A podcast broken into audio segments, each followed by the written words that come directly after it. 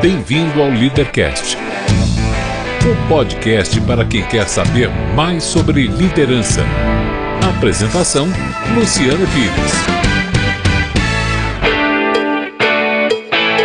Bom dia, boa tarde, boa noite. Bem-vindo, bem-vinda a mais um Leadercast, o podcast que trata de liderança e empreendedorismo com gente que faz acontecer. Este não é um programa de entrevistas, não tem perguntas programadas nem roteiro definido. É um bate-papo informal com gente que faz acontecer e que vai para lugares onde nem eu nem meu convidado imaginamos. O Leadercast é lançado por temporadas, as quais os assinantes da Confraria Café Brasil têm livre acesso. Os não assinantes receberão a primeira parte dos programas de forma gratuita semanalmente. Saiba mais acessando www.cafebrasil.top. Este programa chega até você em parceria com a Page Personal, braço da Michael Page, especializada no recrutamento de profissionais técnicos e de suporte à gestão. Conheça facebook.com/barra pagepersonalbr. É Page Personnel, se escreve Page Personnel BR com dois L's. Hoje recebo Ryan Santos, um jovem brasileiro que não se intimida com desafios e tem uma história de sucesso nos Estados Unidos que é de cair o queixo. Ryan é hoje um dos mais provocativos escritores da nova geração de brasileiros. Deixa eu ver se eu consigo descobrir como é que eu vou contar como é que esse cara apareceu aqui. Ó. Eu já tinha tomado contato com o trabalho dele há um tempo atrás, tinha lido alguma coisa a respeito, mas não tinha achei curioso até, falei, pô, uma hora dessa eu vou conversar com esse cara aqui. E de repente eu tô aqui hoje entra um WhatsApp para mim. Luciano, aqui é o fulano, pô, cara, me deram uma dica, eu queria te conhecer. Eu falei, ué, que maravilha, é ele, é o, é o próprio. Eu falei, vem cá, se puder, passa aqui, me liga a hora que você pode vir. Ele me ligou, veio pra cá, nós sentamos aqui e virou um Leadercast assim, do nada. É assim que nasce muito do Leadercast. Ele acontece assim, é uma oportunidade que aparece e a gente está reunido aqui por um amigo comum que já participou aqui do próprio Leadercast. São três as perguntas fundamentais, eu quero que você se concentre nelas, que você não pode errá-las, tá? A primeira pergunta eu quero saber seu nome, sua idade e o que é que você faz. Meu nome é Rayan Santos, eu tenho 26 anos e eu sou escritor, Luciano. Eu dei uma olhadinha no seu, no seu blog, no seu site, eu não me lembro do que eu li ali, e tem ali uma, uma, uma, um artigo que você colocou ali, por que, que eu não tenho um milhão de seguidores, onde num determinado momento você falou o seguinte, eu me descrevo da seguinte forma, e você faz uma descrição sua lá. Meu nome é Rayan, tenho 26 anos, sou escritor e quero... Eu quero levantar a ambição da juventude brasileira. Muito bem. O conhecimento da juventude brasileira. Muito bem. Essa é a minha missão de vida. E isso vem muito. Tem um livro chamado Start with Why, de Simon Sinek, que é Começa pelo que você está aqui. Uhum. E eu acho que, tipo, todos os tapas na cara que eu tomei, toda a minha experiência de vida chegou para esse ponto, mano. Uhum. Eu tenho essa experiência, eu fiz isso e eu quero levantar todo mundo comigo. Uh, vamos lá então, vamos começar do começo aqui. 26 anos de idade, esse sotaque indiscutivelmente carioca. Ih, já deu muito problema esse sotaque, vou te falar. Negro. Cara. Negro. E metido pra caralho. Cara. Marrento. Carioca, marrento. Ah, mas é, vem. Oh, Acha que quer mudar o mundo. Vamos começar lá atrás. Não, mas vamos, tá, vamos, vamos lá, lá atrás. Vai, lá atrás. Eu não muda, saber... não. Brasil primeiro. Brasil tá primeiro. O mundo é consequência, a gente chega lá. Me conta como é que começa tudo. Onde é que você nasceu? Você, qual é a tua origem no Rio? Tua Vamos família? Lá. De onde vem? Como é que era? Eu cresci no bairro da Vila da Penha. Uhum bairro de classe média, média na zona norte do Rio. Eu não posso reclamar da minha infância. Meu pai era piloto da Varig, que era uma senhora empresa para qualquer empregado na época. Uh, mas seu apesar... pai, seu pai era negro? Meu pai negro. Negro, negro e piloto ne... da Varig nos anos 80, 80 e 90. Aí é aquela coisa. Ele também foi um dos primeiros negros a passar para a Escola Preparatória de Cadetes do Ar, que na época da ditadura militar era o creme de la creme Sim. do Brasil. E isso, essa mentalidade minha marrenta, autoconfiante, vem mesmo de família, porque é aquela velha coisa. Irmão, para você ser negro no Brasil, você tem que ter duas vezes melhor. Uhum. E é que eu chamo também nos meus próprios posts de arrogância positiva. Porque se o negro brasileiro não tem aquela arrogância positiva, ele vai se tornar uma vítima da sociedade e vai perpetuar esse, eu diria, complexo de inferioridade que, que a gente sente por aqui.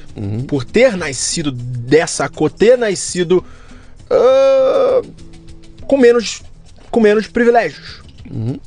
Eu não posso reclamar da minha infância porque um piloto de avião ganha, ganha bem no Brasil. Só que tem um porém, porque é o seguinte: eu cresci meio playboy, mas eu cresci em favela. Eu cresci em área de risco, na área de bom sucesso, que é o complexo do alemão, porque meu pai trabalhava, minha mãe também, eu cresci na minha avó. E minha avó, meus avós sobreviviam com, com um salário mínimo há pelo menos 40 anos. E é aquela coisa, sempre na cabeça, olha só, você tem que ser o melhor. Tem que. Assim, não, não tem outra escolha. E isso vem do fato de que meu pai é um negão de 1,90m, 150kg, que bota medo. Ele realmente bota medo e bota moral. E eu chegava em casa com uma nota 8, 8,5 na escola, e ele ficava triste. E ele meio que, não, por que você não tirou 10? Por que você não tirou 9,5? A cobrança foi sempre muito forte. E a disciplina também foi muito forte. Essa coisa de hábitos que hoje em dia eu, eu instalo pra quem, pô, pessoal que me segue, hábito diário. Depois a gente vai, vai falar sobre isso, mas assim, essa disciplina veio da veia militar que meu pai teve na preparação jovem. A partir dos seus 15 anos, ele estava num ambiente militar, num país sob ditadura militar, entendeu? sua mãe? Negra também? Minha mãe não é negra, mas ela vem de origem pobre. É, é a minha avó de bom sucesso, é mãe da minha mãe. Ah, ela é formada em serviço social e hoje em dia é professora de yoga. E da minha mãe eu tiro muito essa veia do autoconhecimento, da meditação, das da programação neurolinguística. Ela sempre foi co- com essa coisa de yoga, ela sempre foi envolvida na parte mais espiritual da coisa. Então, de um lado a execução, O milico, o Exato. milico cobrando, do outro lado a mãe ah, voando. vo- né? Legal. De onde vem seu nome, hein? Mano, é o seguinte. Minha mãe é toda cheia dessas coisas de Zen, de Índia. Então, tem um deus protetor na mitologia hindu chamado Narayan. E esse seria meu nome. Só que minha mãe inventou Rayan, porque Narayan seria muito afeminado. Sim. Aí ela tirou o Na e ficou Rayan. E essa aí é uma das maiores inseguranças que eu tenho. Meu nome, hoje em dia nem tanto, mas assim, nos Estados Unidos eu passei 10 anos da minha vida nos Estados Unidos e ah, nunca nenhum americano conseguiu pronunciar Rayan direito. Mas eles falavam Ryan, chamavam Não, Ryan. não. Ah, não. Você lê isso aí, você. Não. Raima. Que porque Ryan, o cara vê é, A-R-Y-A-N. aí, é verdade, é isso aí. Ele me vê Raim, Riamam, Ramam, Rim. Não, cara, não dá. Não dá. Aí, aí virou Brasil. Você sabe que eu tenho uma história interessante aqui, que assim, no meu sobrenome é Pires. Uhum. Pires. E lá nos Estados Unidos não tem outra. Eu ficava esperando a hora de me chamarem no, no restaurante e chegava Mr. Pires. Mr. Pires. Pires. Todo lugar que eu ia não tinha jeito, virava Pires.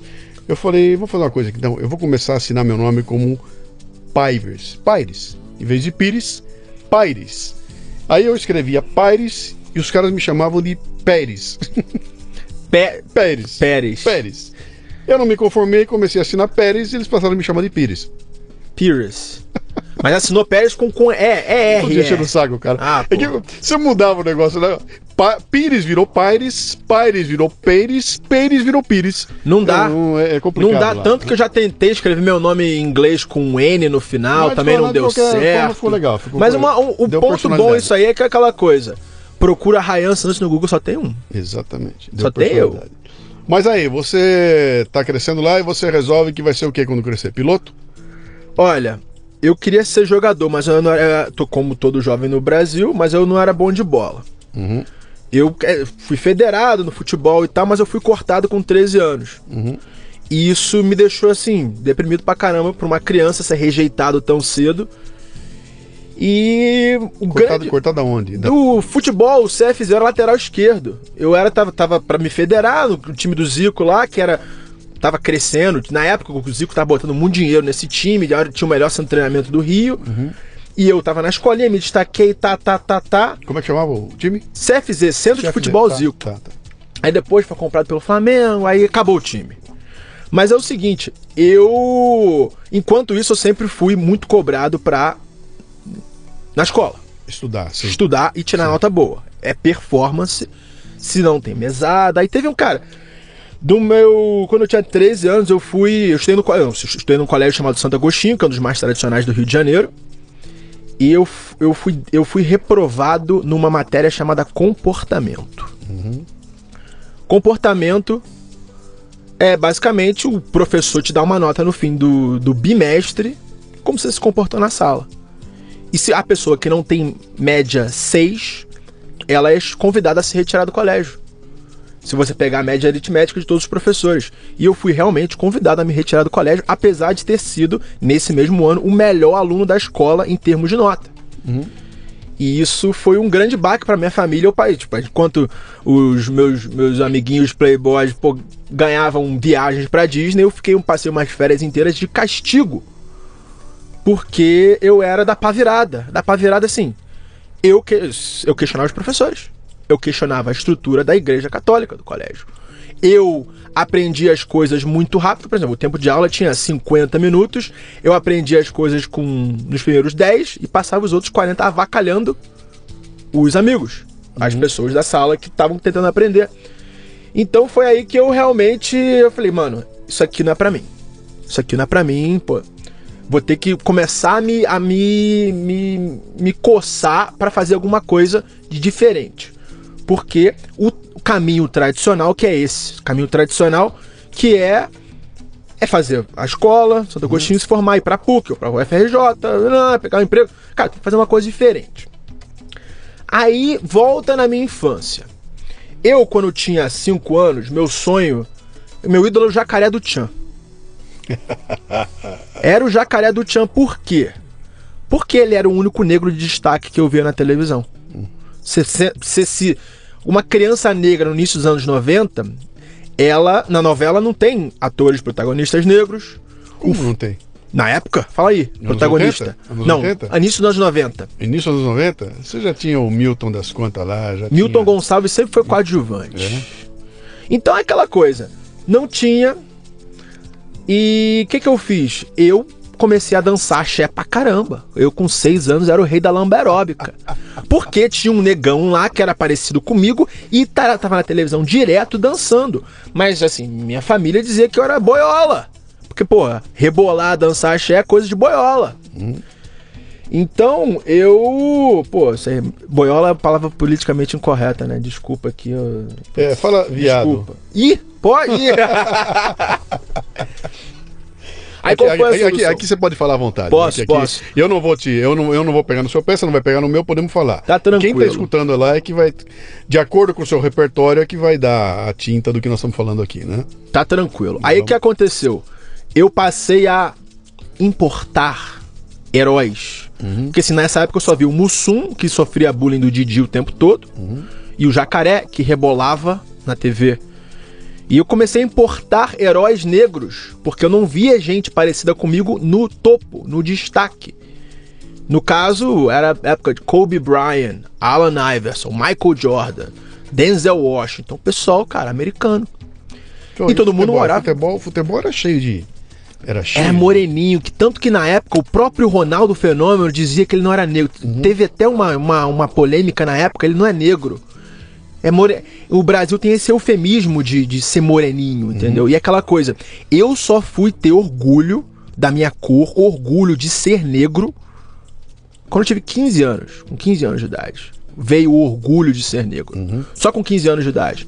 E essa coisa de ter um lugar no mundo onde pessoas parecidas comigo tinham sucesso em alguma coisa, fora rebolar, era os Estados Unidos. Eu botei na minha cabeça, todo mundo morava na Califórnia, eu falei, cara, eu sempre, essa parte da minha mãe, eu sempre acreditei muito na lei da atração, no segredo, programação neurolinguística, poder da visualização. Eu falei, mano, desde os 5, 6 anos de idade, eu vou morar na Califórnia, vou morar nos Estados Unidos.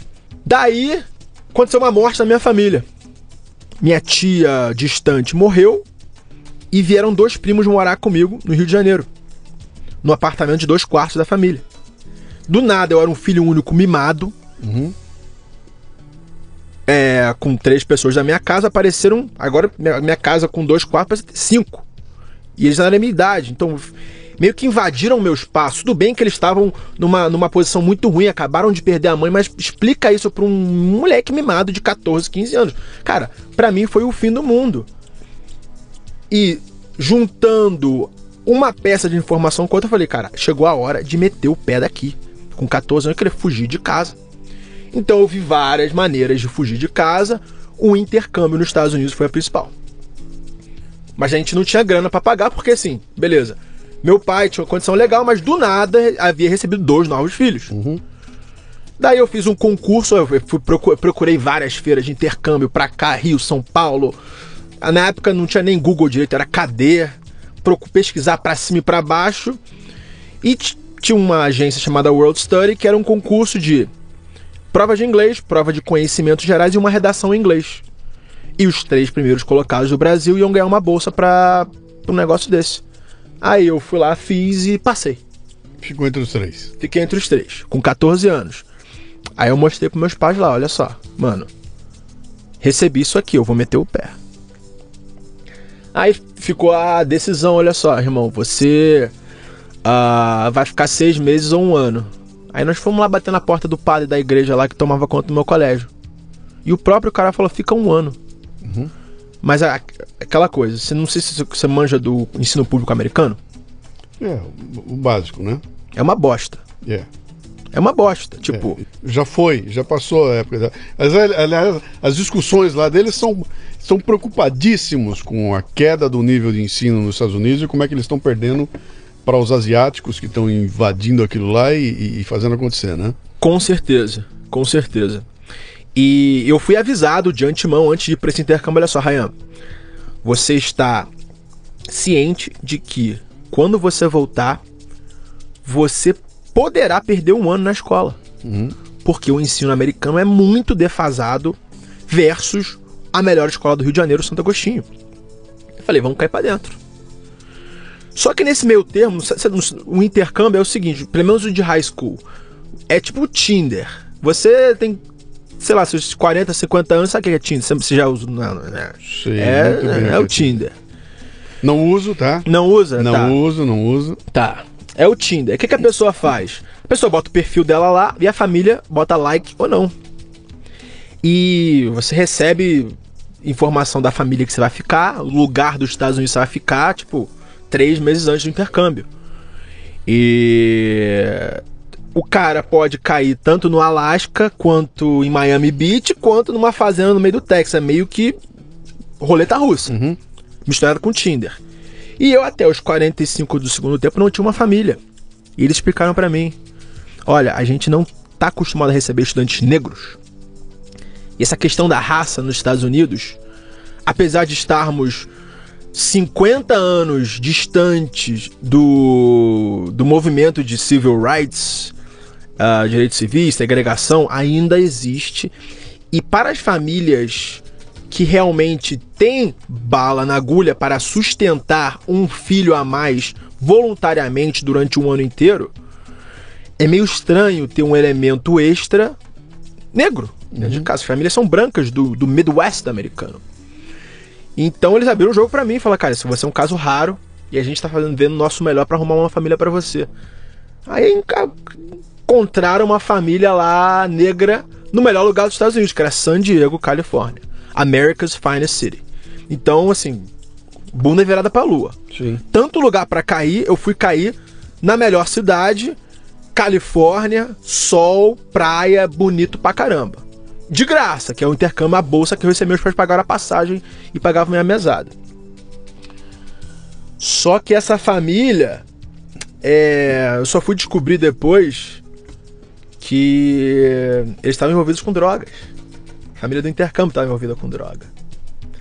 Na verdade, na verdade, a Califórnia tinha uma. Ainda tem, quer dizer, antes era medical marijuana, que é para fins medicinais. A pessoa vai no médico e ela busca uma prescrição do médico Cara, você paga 40 conto pro médico, ele fala assim, eu tô com uma dor de cabeça, tô com ansiedade, ele vai lá, assina para você pegar um, uma dose de crônica na, na lojinha. Califórnia é assim. Só que para um menino que cresceu, pô, complexo alemão, bom sucesso, droga, droga é droga. Uhum. Droga é crime. E eu, eu perdi um primo pro tráfico. É, morreu no micro-ondas e tal, eu perdi um primo pro tráfico. E eu vi aquilo, aquele consumo todo de drogas na minha família de, de San Diego, eu contei pros meus pais. Quem não sabe o que é micro-ondas, os caras botam o sujeito e botam o pneu em volta do sujeito e põe, joga gasolina em cima e põe fogo. Isso é micro-ondas na linguagem do tráfico do Rio de Janeiro. É, isso aí. É, é Tropa de Elite 2. Sim. E assim, eu cresci com aquela imagem de que droga é crime, sendo que na Califórnia droga, pelo menos o baseado de maconha, acaba sendo mais popular do que o cigarro da Marlboro. Entendeu? Talvez mais popular até que a cerveja. Para um jovem, um adolescente, é mais fácil conseguir um cigarro de maconha na Califórnia do que um goró, uma, uma cerveja. E eu não, eu não sabendo da, dessa, desse, dessa, desse elemento cultural da, da Califórnia, eu contei para meus pais desesperado. Aí meus pais foram pra agência, a agência falou para outra agência, que falou pra escola, acabou que eu fui expulso dessa família. Porque Pô. eu abri a boca. É. Porque eu abri a boca, eu, eu caguetei. Uhum. Eu falei que eles estavam usando drogas dentro de casa, que era tipo, era their business, tipo, era coisa privada da família. Então a família que realmente mudou minha vida, me trouxe para um lugar, a única família negra que, que encontraram, que, pô, deixa, me trouxeram pra Califórnia, eu fui expulso da casa deles. Só que eu dei a sorte de, do, do dono da, da, do terreno onde essa família morava, tinham três casas, o dono do negócio todo, ele comprou minhas dores e falou: não, não, esse moleque vai ficar aqui. Ele e basicamente me adotou no intercâmbio. No intercâmbio. Me adotou, o cara me adotou e eu tava tipo aquela coisa, bem na escola e bem no futebol. E é, esqueci de falar, eu joguei futebol americano. Me botaram pra jogar futebol americano nessa escola aí de San Diego. E foi a melhor coisa que aconteceu para para um moleque que tá querendo se fazer imersão numa cultura, porque quando você vai pro exterior, você tende a se juntar a pessoas que têm um background similar ao teu. E pelo menos ali naquele, naquele ambiente, é, eu era uma escola de favela, uma escola de briga racial entre hispânicos e negros. Não tinha brasileiros. O cara vai fazer intercâmbio, ele se junta com um monte de brasileiro. Tem brasileiro em tudo quanto é lugar do mundo. Sim. Brasileiro pra caramba. Não tinha nenhum à minha volta.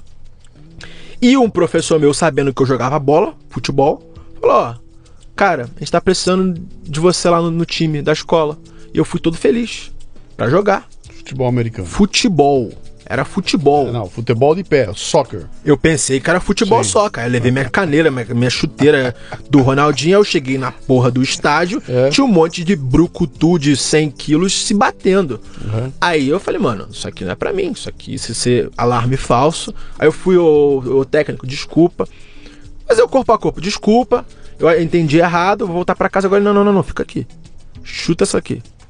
Aí eu comecei a chutar, chutei 40 jardas, 50 jardas. Cara, mano, temos um kicker. Aí foi aí que abriu a cabeça, mano. Eu tava bem. Eu comecei a trabalhar naquilo como tipo, aquela mentalidade de disciplina de militar. Trabalhar até a perfeição. Eu comecei a me destacar naquela posição de, de, de chutador de futebol americano. Você manja de NFL?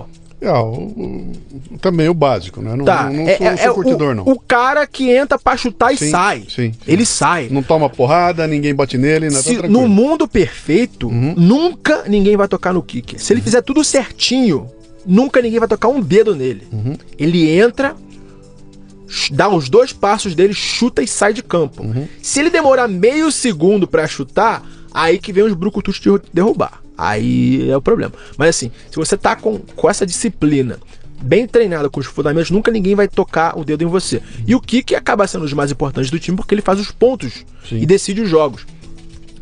Então, me, me colocaram de kicker. E foi aí que deu um clique na minha cabeça, mano. Esse país leva o esporte a sério. E leva a educação a sério. Pelo menos a educação universitária a sério. Porque as melhores universidades do mundo estão aqui, né? Estão nos Estados Unidos. Você pegava o ranking das 50 melhores, tinha três no Japão, duas na Inglaterra e 35 nos Estados Unidos. Então era por ali o meu caminho. E eu falei, o tem jeito de eu conseguir uma bolsa para fazer faculdade aqui. Se Pelo futebol. Pe- Pelo eu futebol. pensar pelo futebol. Pelo futebol americano. Uhum. Eu vou trabalhar duro, vou ganhar peso, porque assim, tem, tem, tem que estar forte. Não precisa ser grande pra essa posição, mas você tem que estar forte. Porque do nada vai a bola cai na tua mão, tu tem que aguentar o tranco.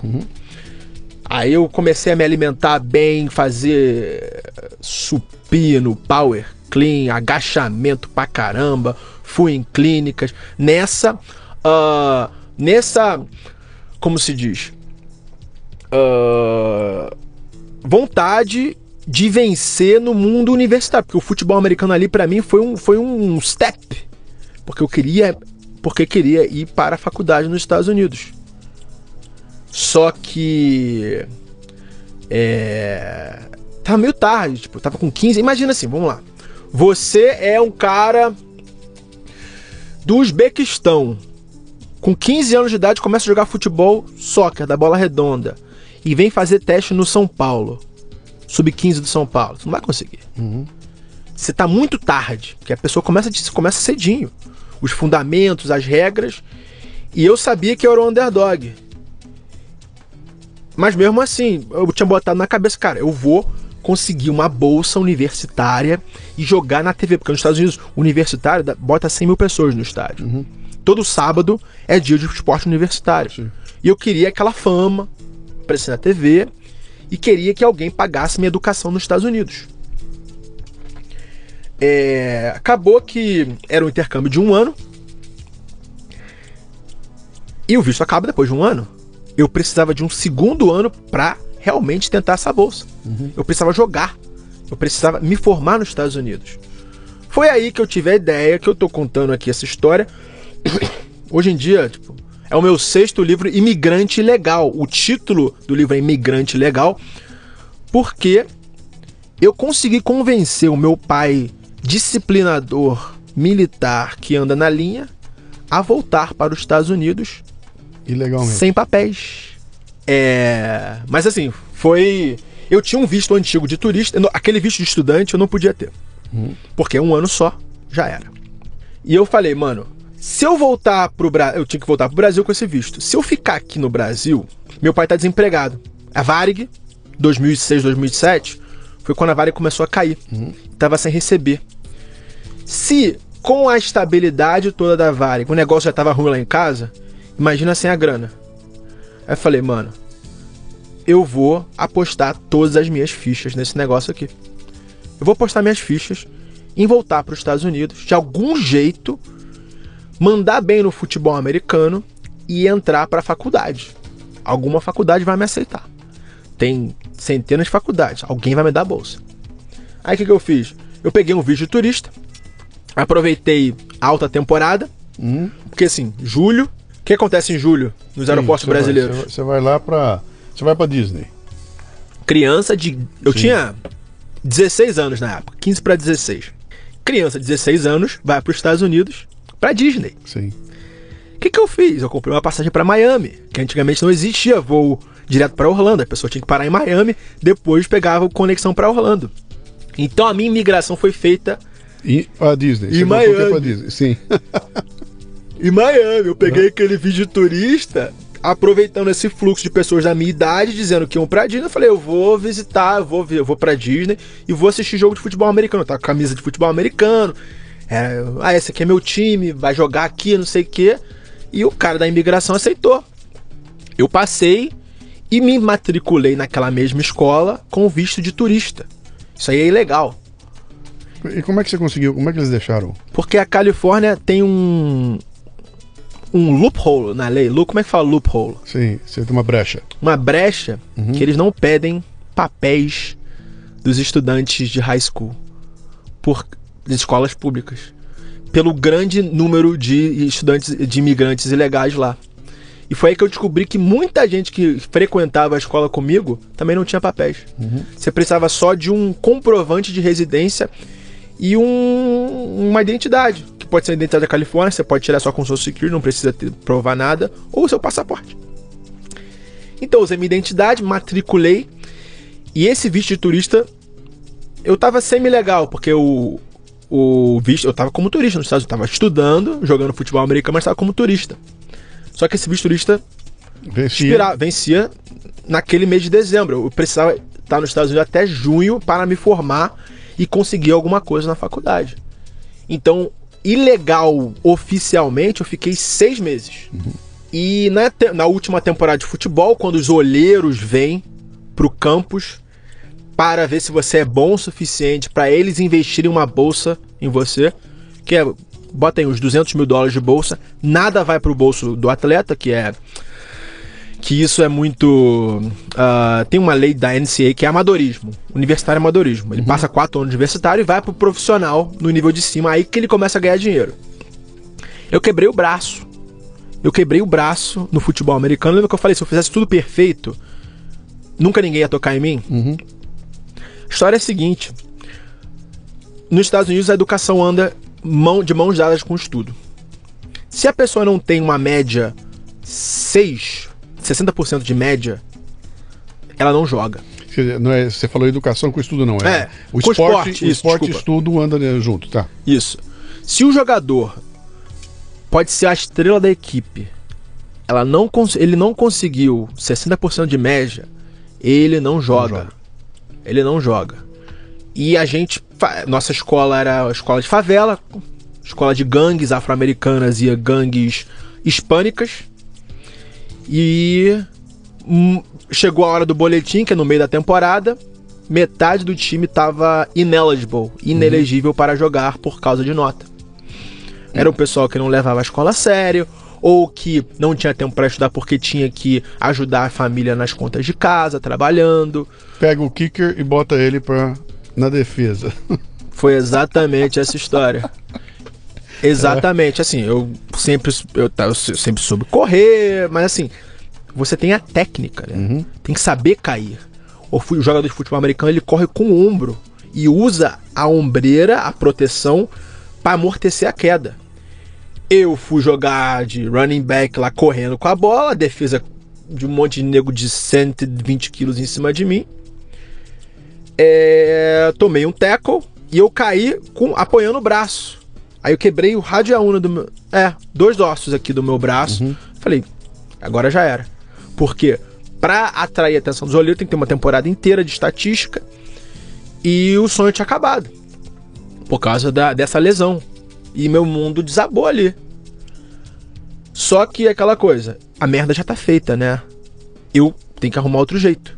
Porque eu já tô ilegal, eu não quero voltar dois anos no Brasil. A, a situação da minha família lá no, no Rio tá ruim. Aí eu fui de novo pesquisar, correr atrás de alguma coisa. Foi aí que eu descobri que as oito melhores universidades dos Estados Unidos eram as únicas que davam bolsa acadêmica para estudantes estrangeiros. No caso, Ivy League, você manja do, te- do, do O termo, sim, sim. Ivy League, que são as oito mais tradicionais: Harvard, Yale, Princeton, Columbia, Pensilvânia, Dartmouth, Cornell e Brown. Essas aí também tinham o MIT e a Stanford. 10 de centenas de universidades, apenas 10 abriam brecha para estudantes estrangeiros que não tinham grana para bancar. Então eu apostei todas as minhas fichas ali. Lá vou eu. Vou. Não, é assim. seleção. Mas assim, Seleção. é o vestibular mais top, mais difícil. Mais difícil. E eu, por ter aprendido inglês com 15 anos e por ter estudado numa escola de favela, uma escola fraca pública dos Estados Unidos, eu estava muito mais defasado do que meus competidores que são preparados desde os 6 anos de idade para entrar em Harvard. Sim. Porque a peneira é braba. Só o creme dela creme da juventude mundial estuda numa universidade dessa. Aí tem o processo, você faz um, o SAT, que é tipo o Enem, você faz, você preenche o seu formulário, você, você escreve uma redação e você tem é, carta de recomendação de professores e a segunda fase é uma entrevista com o ex-aluno. E essa redação, ao contrário do Enem brasileiro, que você tem que discorrer sobre aborto ou sobre uh, Os males, racismo. os, os males do capitalismo. Exatamente. E aí vai. A redação da universidade americana é basicamente assim, ó. Você tem 500 palavras para dizer por que, que você é foda. Uhum. Por, você tem que se vender. Porque você, por que que você merece a vaga aqui dentro? E é focada no indivíduo, né? É- Focada é- no é- indivíduo. É isso aí, é na. Nas conquistas do indiví- do indivíduo e no que o indivíduo tem para agregar àquela universidade e à comunidade dele. Uhum. E eu sempre fui um cara marrento. Eu sempre soube me vender nesse tipo de coisa. E, e tinha uma, um outro, uma outra, um outro fator, que é o fator diversidade. Não é cota, mas as universidades americanas adoram diversidade. Aí você vai lá, Ryan é negro, ele é hispânico, ele é branco, porque a mãe tem sangue português. E o melhor de tudo, ele é Native American. Por que Native American? O que, que é um Native American, Pires? Lá é um índio. É um índio, né? Um É. Cherokee, um, É. um Chippewa, um Seminole, né? Sim. Sendo que Native South American, uma tribo aí, Tupi-Guarani, Tupinambá, essas porra. Eu botei que eu era Native American. Ai, meu Deus do céu. Ah, Daqui. Daqui. Era um índio brasileiro. Índio bra... O brasileiro tem um monte de sangue misturado. É? Se perguntar, eu mando uma foto da minha avó, da minha bisavó com cara de índia, sei lá, mas assim, não tenho, não tenho prova que eu sou da tribo. Sim. Mas eu coloquei lá, porque eu sabia que poucas pessoas dessa etnia aplicavam para universidades tops. E eu fui admitido como Native American na Universidade da Pensilvânia, que é onde o Donald Trump, o homem mais poderoso do mundo, estuda na minha universidade, porra. É isso aí. Estudei na Universidade do Donald Trump. Eu tava meio triste de. Não, eu fiquei meio... Dando migué, um migué atrás do outro, cara. Um migué atrás do outro. Ilegal, mas assim, é. É, é Tá isso bom, mesmo. mas, v- vamos usar aquele mesmo aquele mesmo eufemismo que você usou no começo lá, que você falou da tua da arrogância positiva, né? Você tá dando um migué positivo. É um migué do bem, vai, vamos lá. O Miguel do Bem. Você não tá sacaneando ninguém, tá, você tá se, se, se colocando ali, tá bom. Aí eu Vamos apelei pro lado emocional, né? Uhum. Que é, pô, o menino recém-chegado aos Estados Não botei era ilegal. Recém-chegado aos Estados Unidos. Tirou uma boa na escola. Aprendeu o esporte do zero. Fala línguas, não sei o quê. E ele quer mudar a realidade do país dele. Eles adoram isso. Os americanos adoram isso. Mas assim, aí beleza. Fui admitido para a Universidade da Pensilvânia. Mais precisamente na Wharton Business School, que é.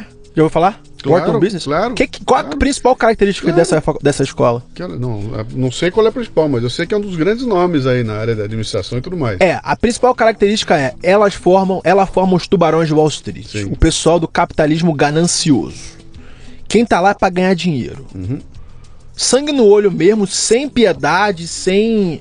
Ma- Mas você escolheu isso? Você escolheu ir parar na área de, de administração? Ou havia. Eu, eu- eu- eu gostava da palavra business, é bonito, era business. Ah, não, mas, mas você teve essa opção. Você podia ter escolhido algum lugar para ir. Tinha, Você é. escolheu business, Eu- é- tá. Era o seguinte, eu tava entre relações internacionais Ok. e business. Eu sempre fui assim, meio comuna e meio Tá. capitalista eh, opressor. tá? Sempre fui meio a meio, assim. tipo. Tá. Era relações internacionais e business. E essa faculdade, ela oferecia os dois cursos em quatro anos. Tinha um programa chamado Huntsman, que é. ah, Huntsman. John Huntsman é um bilionário da indústria de químicos. Ele é um mormon. E essa tradição americana de doar para a universidade onde a pessoa Sim. foi. Ele botou muito dinheiro nessa, nessa na faculdade e criou o programa dele. E ele sempre foi muito bom pro negócio de diplomacia. O filho dele foi. John Huntsman Jr. foi embaixador dos Estados Unidos no. na, na primeiro mandato do Obama. Apesar de ser republicano, ele foi embaixador dos Estados Unidos na China no Obama. O Obama botou um republicano lá, do time contrário. E bancou esse programa, que é metade relações internacionais e metade. Eu falei, mano, eu tava em dúvida entre, dúvida, entre uma e outra. Eu vou fazer esse programa. Sim. E a faculdade bancou minha bolsa. Falei, mano, é, deu tudo certo, eu tô aqui. Só que nesse lugar, é, o filho chora e a mãe não vê. Por quê? As notas são competitivas, são comparativas. Apenas 20% da turma ganha a nota A. O resto tem que brigar pelo B, pelo C. Você cresceu num ambiente de meritocracia, graças àquela à posição do teu pai. Sim. E você caiu na meca da meritocracia norte-americana. É. Hã? É. E assim, não tinha, não tinha muito assim, aquela coisa de faculdade, eu vou te ajudar a fazer um trabalho. Não, porque um competindo contra o outro. Sim. Então se eu tirasse 96% de uma prova e o resto da turma tirou 98, eu me ferro. Apesar de ter mandado muito bem na prova, me ferra. Porque eles simulam o mundo real. O mundo real tem a pessoa que manda bem e o resto se ferra. Sim. E lá dentro é briga de cachorro grande. Eles fomentam esse ambiente competitivo desde o início. Lembrando que a graduação, o MBA de Wharton é totalmente diferente, porque não tem curva. MBA é parquinho. Eu acho que MBA é parquinho de adulto. Eu sou totalmente contra MBA porque eu vivi aquilo lá e eu vi os MBAs bebendo todo dia fazendo networking quando a gente estava estudando. E as aulas eram juntas e os caras não sabiam porra nenhuma. Quem fazia tudo, quem respondia tudo era o pessoal da graduação, 17, 18, 19 anos.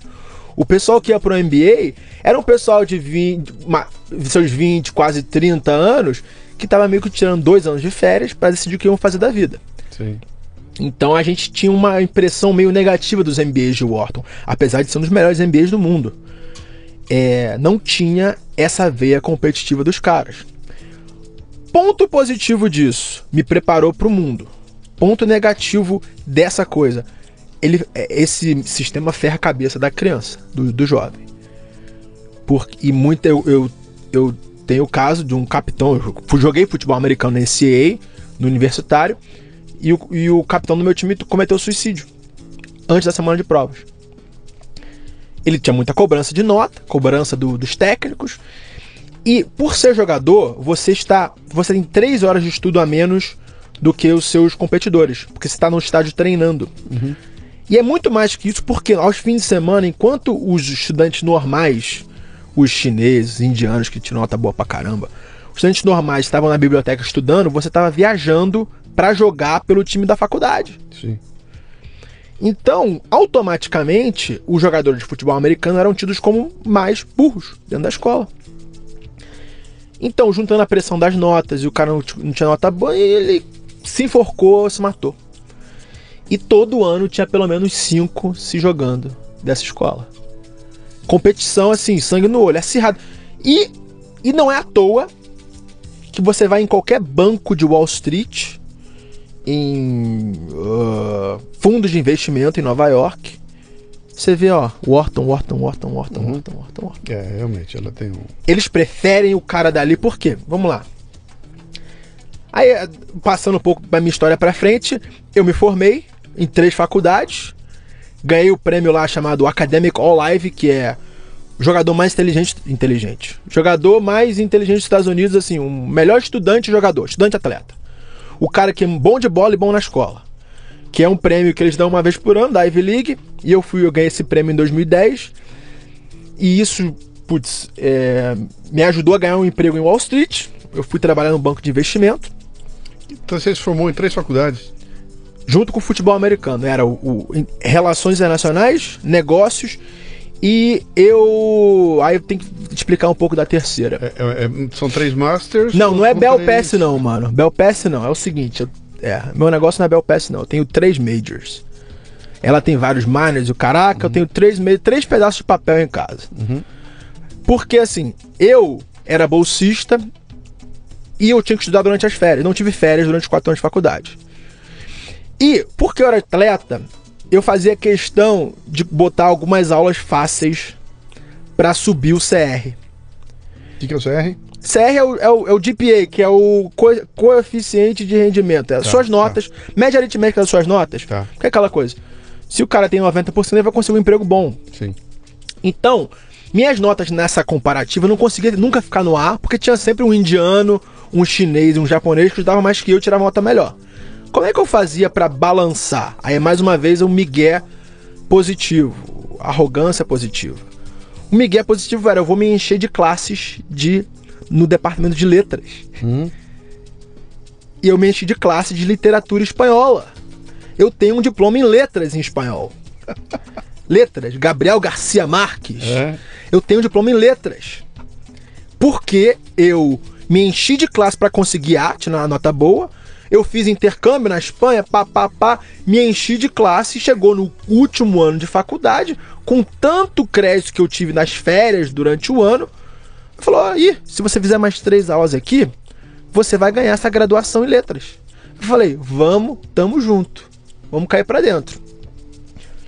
E até, até engraçado, até bem pouco tempo atrás, eu não colocava nem no currículo que eu tinha graduação em letras porque culpava espaço no currículo. Uhum. Ninguém ligava, ninguém nunca me perguntou numa entrevista de trabalho, pô, e essa graduação em letras que você tem aqui? Aí eu tirei. Uhum. Mas hoje em dia o que paga minhas contas são as letras. Sim. Escrever no blog, escrever livro Sim. é o que paga nas minhas contas. Beleza. É aquela coisa. O estudante de Wharton, ele é preparado desde os 17 anos para ser um tubarão de Wall Street. Tubarão do mercado financeiro essa competitividade. E, e nas outras escolas que são mais famosas, tipo Harvard, Yale, Princeton, o jovem de graduação não estuda business. Não tem contabilidade, não tem finanças, não tem estatística, não tem investimentos, não tem. O cara faz ciências políticas ou faz um uh, filosofia e no quarto ano ele é recrutado para um banco só porque ele é de Harvard. Em Wharton, ele está desde 17 anos fazendo modelagem financeira, plano de negócios, marketing, estatística, investindo, pá, pá, contabilidade. E é por isso que os bancos, todo mês de fevereiro, descem no Amtrak de Nova York até Filadélfia para recrutar essa galera. Porque essa galera tá pronta para o mundo. E eu não sabia o que eu queria fazer da vida. Eu dei uma de Maria vai com as outras. Pô, se tá todo mundo aqui indo para Wall Street. Lá vou eu. Lá vou eu. Que ano era isso? Era o ano da, da bonança do Brasil, né? 2010 para 2011. Uhum. O Brasil tava bombando. Uhum. Então, os bancos de Wall Street estavam precisando de mão de obra qualificada, brasileira, uhum. que fala português e espanhol, porque tem muito investimento vindo de, dos Estados Unidos pro Brasil, do mundo pro Brasil. Então, pô, esse moleque aqui é, uma, um, é um bom ativo pra gente, entendeu? E o grande barato da coisa foi assim, cara, eu, desde o início da faculdade, eu falei, eu não quero ser igual a esses filhos da puta aqui, que querem ir para banco de investimento, trabalhar numa coisa que não faz sentido nenhum. Cara, o cara do banco de investimento ele faz PowerPoint o dia inteiro, marreta número no Excel, e esses relatórios nunca são lidos.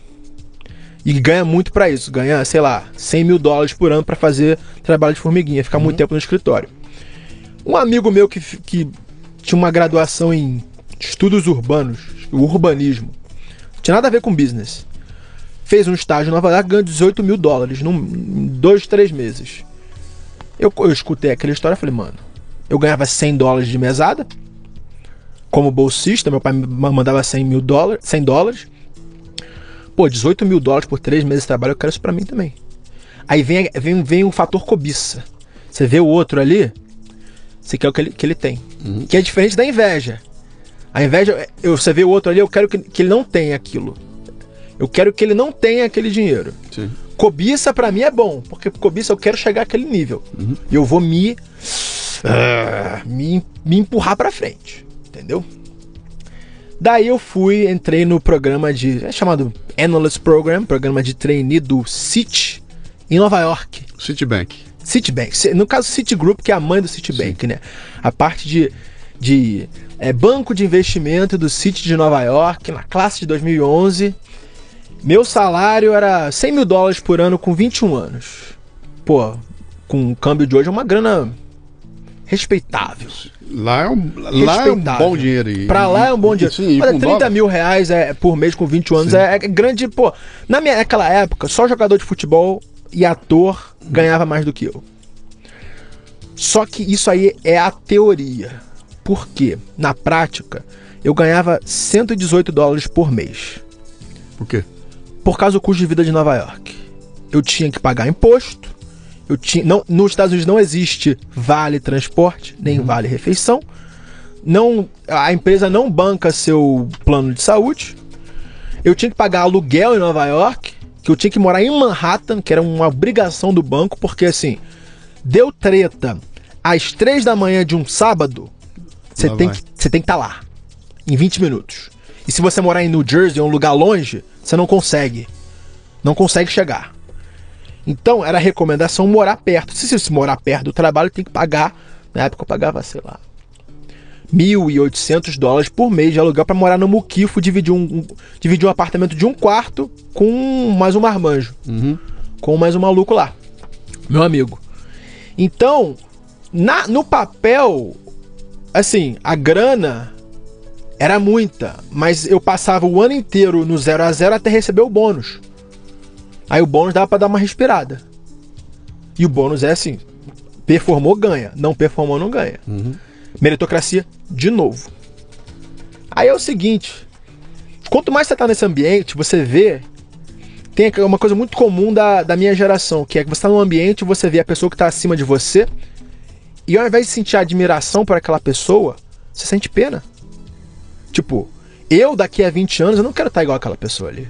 Eu acho ele um loser. E isso, para sua automotivação dentro do ambiente de trabalho, é horroroso. Junta a esse fato de que eu tinha que vender coisa para cliente, tipo um investimento, ó, oh, invista na Gol Linhas Aéreas. A empresa era uma merda. Mas tinha que falar, ó, investe aí. Tinha que falar pro cliente investir por causa disso, disso, disso, porque o banco tinha uma treta ali e tinha que, que empurrar a ação. Sim, sim. Tinha que empurrar a ação pros caras. E essa foi a época do Eike Batista. Que uhum. foi. Eu vi tudo acontecendo assim. Eu era júnior, vi tudo acontecendo, vendendo água para o branco ganhar, para o fundo ganhar, para o Wake ganhar e, e, e, enganar o investidor. Numa época em que o Brasil era o queridinho dos bancos, de, dos investidores mundiais, o Brasil era o, porra, o tijolo fundamental dos BRICS, porque a pessoa não conseguia investir na China por causa daquelas grandes barreiras para o investimento. O que ele faz? Ele investe num comp da China. Quem está altamente correlacionado com a economia da China, o Brasil com as suas commodities. Então jorrava dinheiro no Brasil. E tá, dava para ver claramente que o negócio ia pro saco. Mas era uma festa. Uhum. Era uma festa. E, e também a parte do propósito, né? Que eu passava o dia inteiro fazendo perfumaria, que é decorando PowerPoint, fazendo bonitinho assim, para vender um investimento pro, pro cliente é, é fazendo planilha de Excel. Ah, deu um número lá que é, essa ação deve custar 6 dólares. Oh, faz um. manipula aí, ó. Faz chegar a 10. Assim. Para o cliente, opa, isso aqui tem um potencial muito grande, eu vou comprar essa ação. Manipular mesmo, não é ah, por fatos. Não, não, não. Chega a esse número aqui, pronto. Pode brincar com, com, com a planilha, pode chega esse número aqui, pronto. E era um ambiente assim, mano. Isso não é pra mim. Isso não é pra mim. Aí é aquela coisa, era um programa de dois anos. Eu mandei bem, eu ganhei bônus e o caramba. Só que eu mandei meu chefe tomar no cu no finalzinho. Porque era o seguinte. Eles. Eu tinha, tava mandando muito bem, tava com bônus e tal, não sei o quê. E chegou a hora da decisão, ó. Você vai ser promovido. Pô, por performance era para ser promovido. E eles me promoveram de título. De analista para associate, associado. Uhum. Só que eles me mandariam para São Paulo para pagar o mesmo salário, mas em real. Então, em termos de câmbio, eu, ganha, tava, eu ganharia 50% a menos por um trabalho, por, pelo mesmo trabalho, um título a mais. Eu falei, mano, tá de sacanagem com a minha cara, né? Não vou fazer isso. Mas assim, o ser humano gosta muito de títulos, Luciano. Sim, sim. Títulos, títulos. Sim. Ah, você é diretor do tal, tal, tal coisa, diretor. Eu vi aquilo ali e falei, mano, não. Não, não, não vou. Aí eu eu mandei um e-mail bem agressivo pro meu chefe. Escrevi um livro sobre isso e o e-mail tá no livro Wall Street que eu te dei de presente agora. Mandei um e-mail pro meu chefe Duas semanas depois, tipo, o negócio acabou e é aquela coisa. Quando você é empregado de uma empresa nos Estados Unidos, você é meio que um. Não diria que um escravo, porque você. Você é um asset.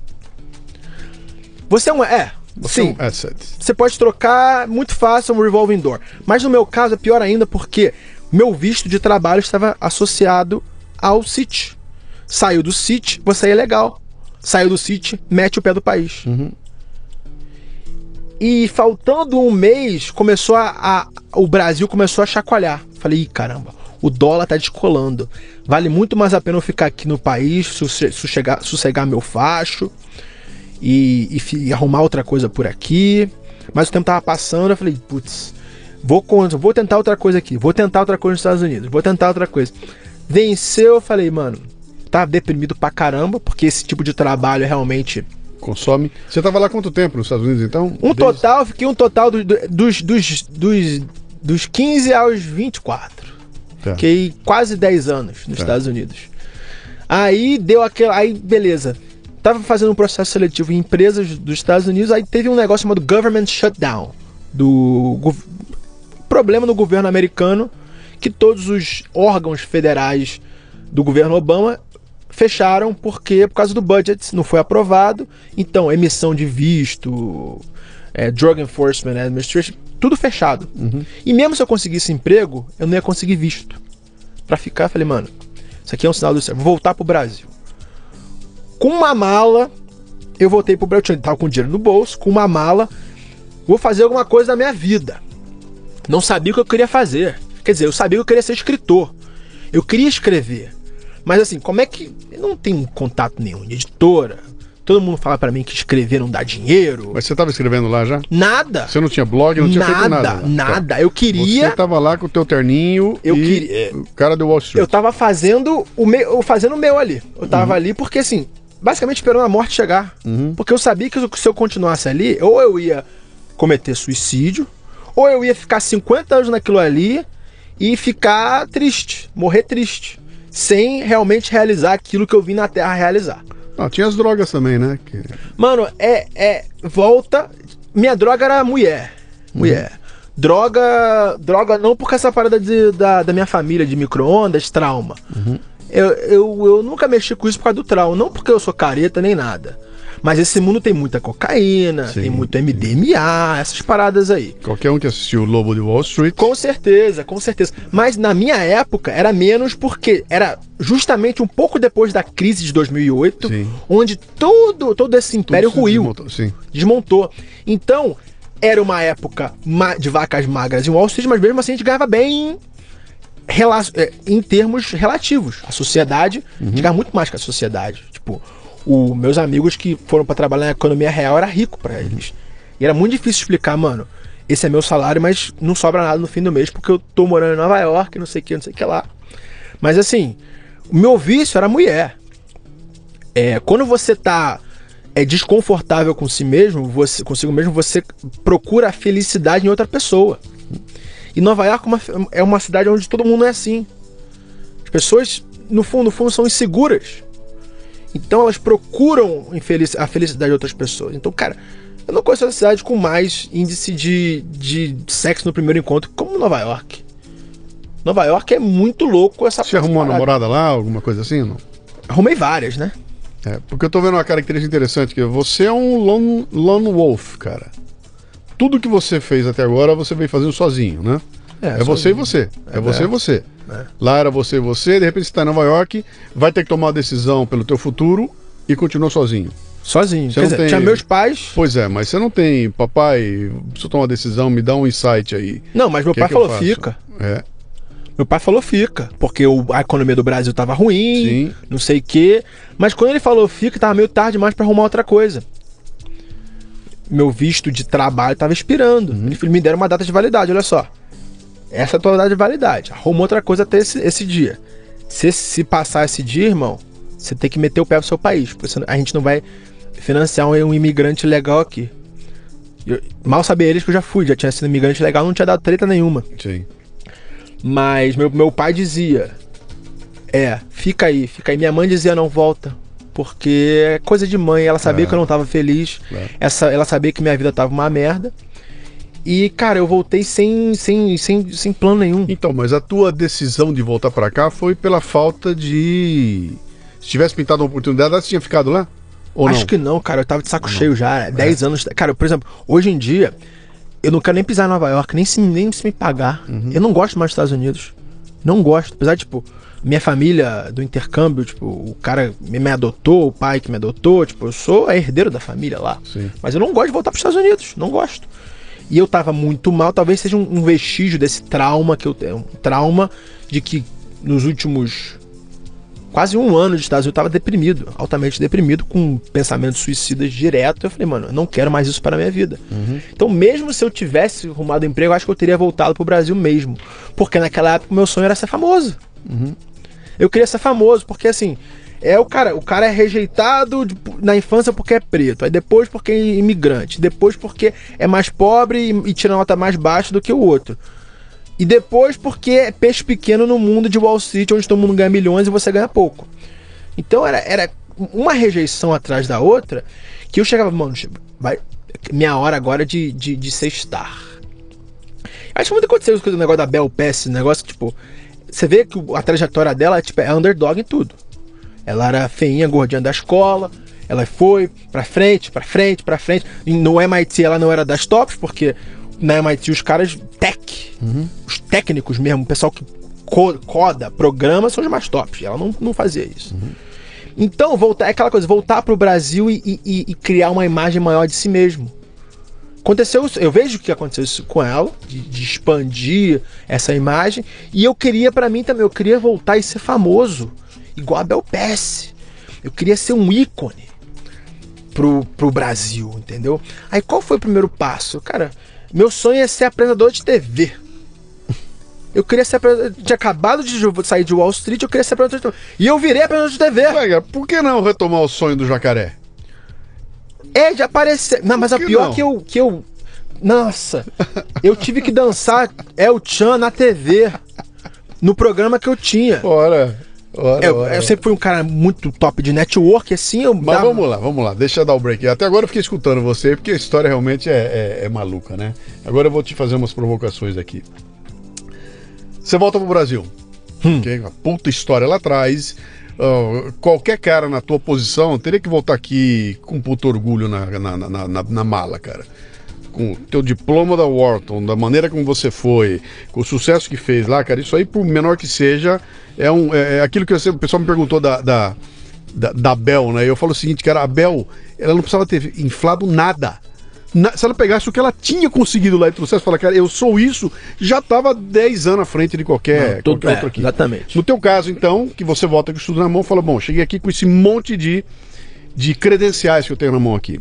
E com uma credencial dessa, cara, eu posso arrombar as portas do Brasil na área onde eu me formei fazendo aquilo que eu fazia. E você desce aqui e fala o seguinte: não, eu não vou para o mercado financeiro, não vou trabalhar em banco, não vou pegar esse meu currículo maravilhoso e detonar, arrumar um emprego numa grande empresa. Eu vou me virar para o outro lado. Então, como é que é isso aí, cara? Como é que você elaborou isso aí? Fala, cara, não era muito mais fácil você ter aproveitado o empurrão lá do, do que você trouxe dos Estados Unidos e, e ter sucesso no outro lado aqui do que e querer ser apresentador de televisão, cara? Vamos lá. É, vamos dizer que eu ganhava 9 mil dólares por mês Uhum. em Nova York. E eu tava triste. Sim. Por que eu iria aceitar um trabalho ganhando 5 mil reais no Brasil pra ficar o mesmo nível de triste? Pra mim, essa era, essa era meu, meu, a minha linha de pensamento. Que o dólar tava, já tava baixando 3, então, de, vamos lá, 27 mil reais para 5 mil reais. Porque eu ainda era júnior. Tipo, com 20. Eu voltei com 20, de 22 para 23 ninguém do mercado financeiro brasileiro ia me pegar salário de, de vice-presidente, de, de, de, de top, assim, Sim. gente com um MBA. Então o que aparecer era coisa de, de 5 mil reais por mês. Eu falei, mano, beleza, 5 mil reais é um salário respeitável pra muita gente, mas meu nível é maior. Entendeu? E se eu, se eu tava triste, deprimido com aquilo, ganhando muito, por que, que eu vou ganhar pouco pra ficar triste e deprimido? E eu tinha dentro de mim falando, cara, o meu negócio é. Eu, eu não nasci pra isso porque eu, tipo, aqui eu vou ser pequeno. Quer dizer, pequeno assim. Eu não vou agregar valor ao mundo. Porque o que eu fazia não agregava valor a ninguém. Uhum. Eram, como eu te falei, relatórios que ninguém lia. PowerPoints mal feitos. Quer dizer, bem feitinhos, bonitinhos, mas assim, que enganava cliente, enganava empresa, não sei o que, não sei o que lá. Esse é o mercado financeiro, cara. Isso aí é o Celso é assim, ponto final. Não Tem essa coisa, ah, o cliente tá em primeiro lugar. Não, isso aí é tudo bullshit, cara. Aí eu, com essa síndrome de Bel de querer atenção, querer ser famoso, e ela já tava crescendo aqui, eu queria ser igual a ela, não maior que ela. Era, era meu benchmark. Como é que eu vou conseguir um público tão grande quanto a da Bel Pass? Essa época eu queria, já queria ser escritor, mas eu não tinha escrito uma palavra no meu livro. Qualquer nenhum dos meus livros. Uhum. Que é aquela coisa. é, é, é, o, como é que você vai preencher o cálice dos outros se o seu não tá cheio? Meu copo não tava cheio. Então acho que foi por isso que eu não, realmente não conseguia escrever nada. Não conseguia uhum. escrever nada. E eu arrumei um é, network, uma ligação para cá. Na minha segunda semana de Brasil, eu consegui um, uma vaga de comentarista de futebol americano no esporte interativo. E eu tinha um programa lá e eu narrava e comentava jogos da NFL, que tava crescendo pra caramba no Brasil na época. E era uma zoeira boa. Mas assim, eu tinha guardado uma grana, eu não ganhava um centavo por ali. Mas eu sabia que, beleza. Pega o exemplo das grandes pessoas do mundo. Cara, todo mundo trabalhou de graça uma vez na vida. Falei, mano, eu tô, tô trabalhando de graça aqui. Mas tô. Pra um tô dia. Área, tô na área. Tô na eu área. tô na atividade pra um dia eu chegar no ponto que eu quero chegar. Uhum. Que é realmente ser escritor.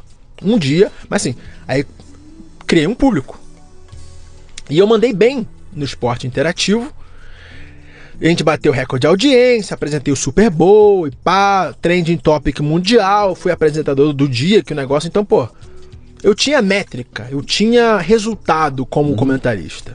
É aquela sempre a mesma mentalidade de vencedor que meu pai pôs na minha cabeça. Duas vezes melhor que todo mundo. Uhum. É, negro, ah, não, não, tem que ser melhor, tem que ser disciplina, tem que estudar. Então tudo aquilo, estudar, TV, pá, pá, pá, eu fazia.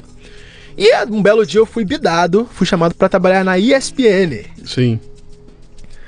Na ESPN, que é o canal concorrente do esporte interativo, e aí eu ia receber para para fazer o que eu gostava, que era comentar jogo e apresentar programa na TV. Sim. Então, beleza. ESPN, uau! Já em um ano de, de, de comentarista, eu já vou pro, pro top. E eu nunca fui jornalista na vida, então eu, eu, eu eu cortei o caminho, cortei vários caminhos e eu fui todo feliz pra ESPN. Só que meu estilo carioca não, não, não colou muito bem com o canal na época. E os, o pessoal do Twitter tava reclamando muito do meu sotaque. Muito dos meus comentários que estavam funcionando bem, no meu estilo, tava funcionando bem com o Esporte Interativo, que é um canal do povão. Uhum. O pessoal que não tem net em casa, o pessoal de cidade pequena, o, o Sport TV deles é o Esporte Interativo. Sim. Que era canal de parabólica. Sim. Então, era canal do povão. E eu, meu jeito descolado, zoeiro, funcionava muito bem no esporte interativo e não na ESPN, que é o público mais classe A, que tem que pagar não só a net, mas o prêmio da net para ter ESPN. E os caras lá, jornalistas, os, passava a transmissão inteira me zoando, zoando meus sotaques, me zoando. Inveja, zoando. me zoando o tempo todo. Aí um belo dia, jogaram assim, o Ryan, depois de passando uma hora e meia, eu tava me segurando para não falar nada. Uma hora, aí, aí, aí Ryan, tá quente no Rio? Falei, tá, tá quente. É, em São Paulo tá quente, tá quente no Rio. Eu falei, tá, tá quente. Só que a diferença é que lá no Rio tem a praia de Ipanema e em São Paulo tem o Rio Tietê. E esse simples comentário, no dia seguinte apareceu na primeira página da Folha de São Paulo. É, foi. Deu o que falar no Twitter. E os caras me demitiram por causa dessa piada aí, piada de mau gosto contra a Paulista. Mas assim, eu tinha ficado 10 anos nos Estados Unidos e não sabia que tinha essa rivalidade tosca entre Rio e São Paulo. Foi tipo, os caras me zoavam, eu falei, mano, só é, mas é fato. Na, na geografia, o Rio Tamisa não tá em São Paulo. São Paulo tá no Rio Tietê e ponto Tem final. nada a ver com geografia, cara. É, localização. É, Rio, é, o Rio Tietê é parte. Que não tem nada a ver com geografia. Aí você tocou num vespeiro lá, que é aquela. Mas, mas tudo bem, mas continua. E aí? Aí eu fui Botaram demitido. você fora. Botaram pra fora. Sim. Aí beleza, putz. Eu gostava muito do que eu fazia. Me botaram pra fora. Aí eu falei, mano, e agora, né? Vou fazer o que da vida? E aquela coisa. Enquanto isso, a Bel Pérez estava subindo. Uhum. Subindo. Aí falei, olha só, cara, deu tudo errado até agora. Não me dei bem no mercado financeiro, não me dei bem no futebol americano, não me dei bem na TV. Eu vou voltar pro fundamento, que é o quê? O que, que eu quero fazer da vida? Eu quero escrever livros. Eu gosto. Cara, hoje em dia eu leio 200 livros por ano. Uhum. Eu vi, você botou um número É. maluco lá. Duze- Ano passado foi 256. Não, 2015 foi 256. Esse Uhum. ano foi 206. Mas assim, audiobook. Eu gosto muito de audiobook. Sim. Tanto que eu cheguei aqui com um fonezão no ouvido. A pessoa acha, vê um negão mal encarado na rua, acha que eu tô ouvindo funk nesse fone, mas é livro. Eu sempre gostei de livro, eu sempre gostei de escrever, eu sempre achei que eu escrevia muito bem, e eu comecei a escrever, mano. Comecei a escrever no blog. Não, comecei a escrever textão no Facebook. Sim. Começou assim Sim. escrever textão no Facebook. Aí a pessoa, não, cara, por que você não faz um blog? Aí eu botei um blog, aí tinha meia dúzia de pessoas lendo. Aí eu Que ano é isso? 2014 pra 15. 14 para 15. É, 15. É recente. Meia dúzia, recente. é, re- 2015, assim. Meia dúzia de pessoas lendo. Aí eu, come, eu vou escrever mais e mais. Aí eu comecei a estudar os hábitos das pessoas bem-sucedidas. Pessoas que estavam onde eu queria estar. Seja por carreira ou seja por dinheiro. Uhum.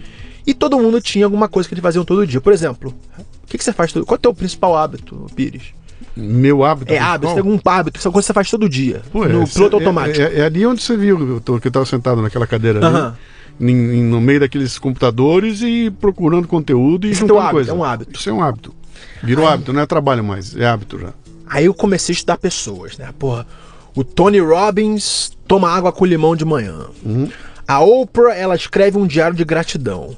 O Abílio Diniz faz exercício diário, mesmo com os 80 e caralho de ano que ele tem. Velho pra caramba, faz exercício todos os dias.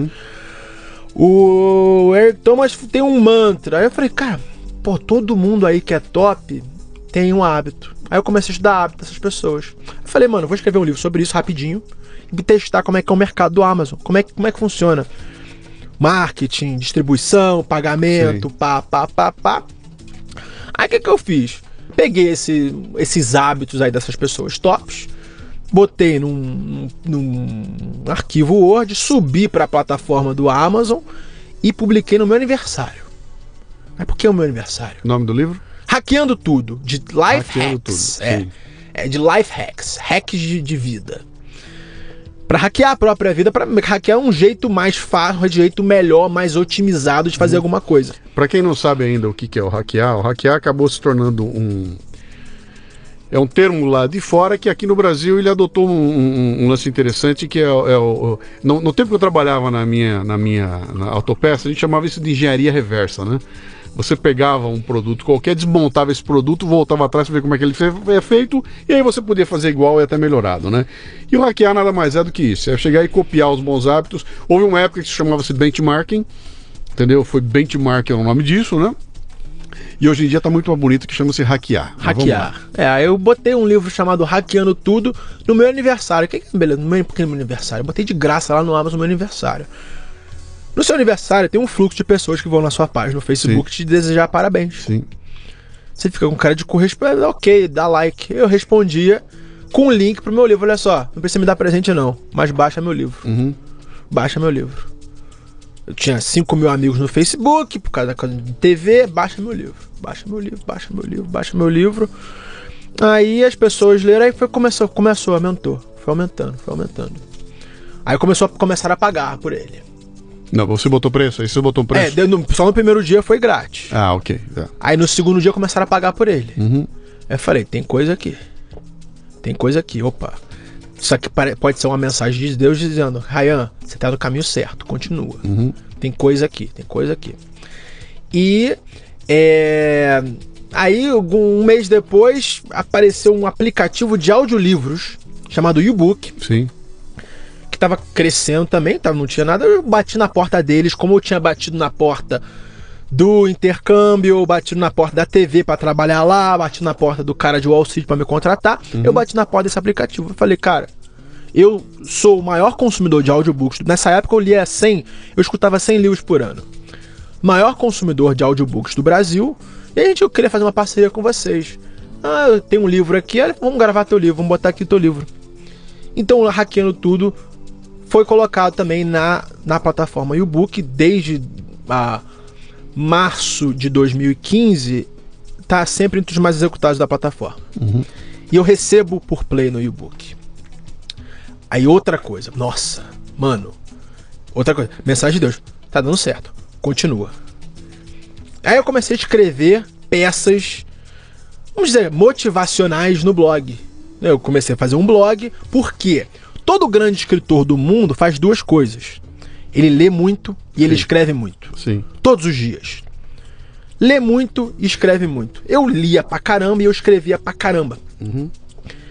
Então, pra botar esse hábito em prática, não bastava só escrever no meu caderninho de gratidão.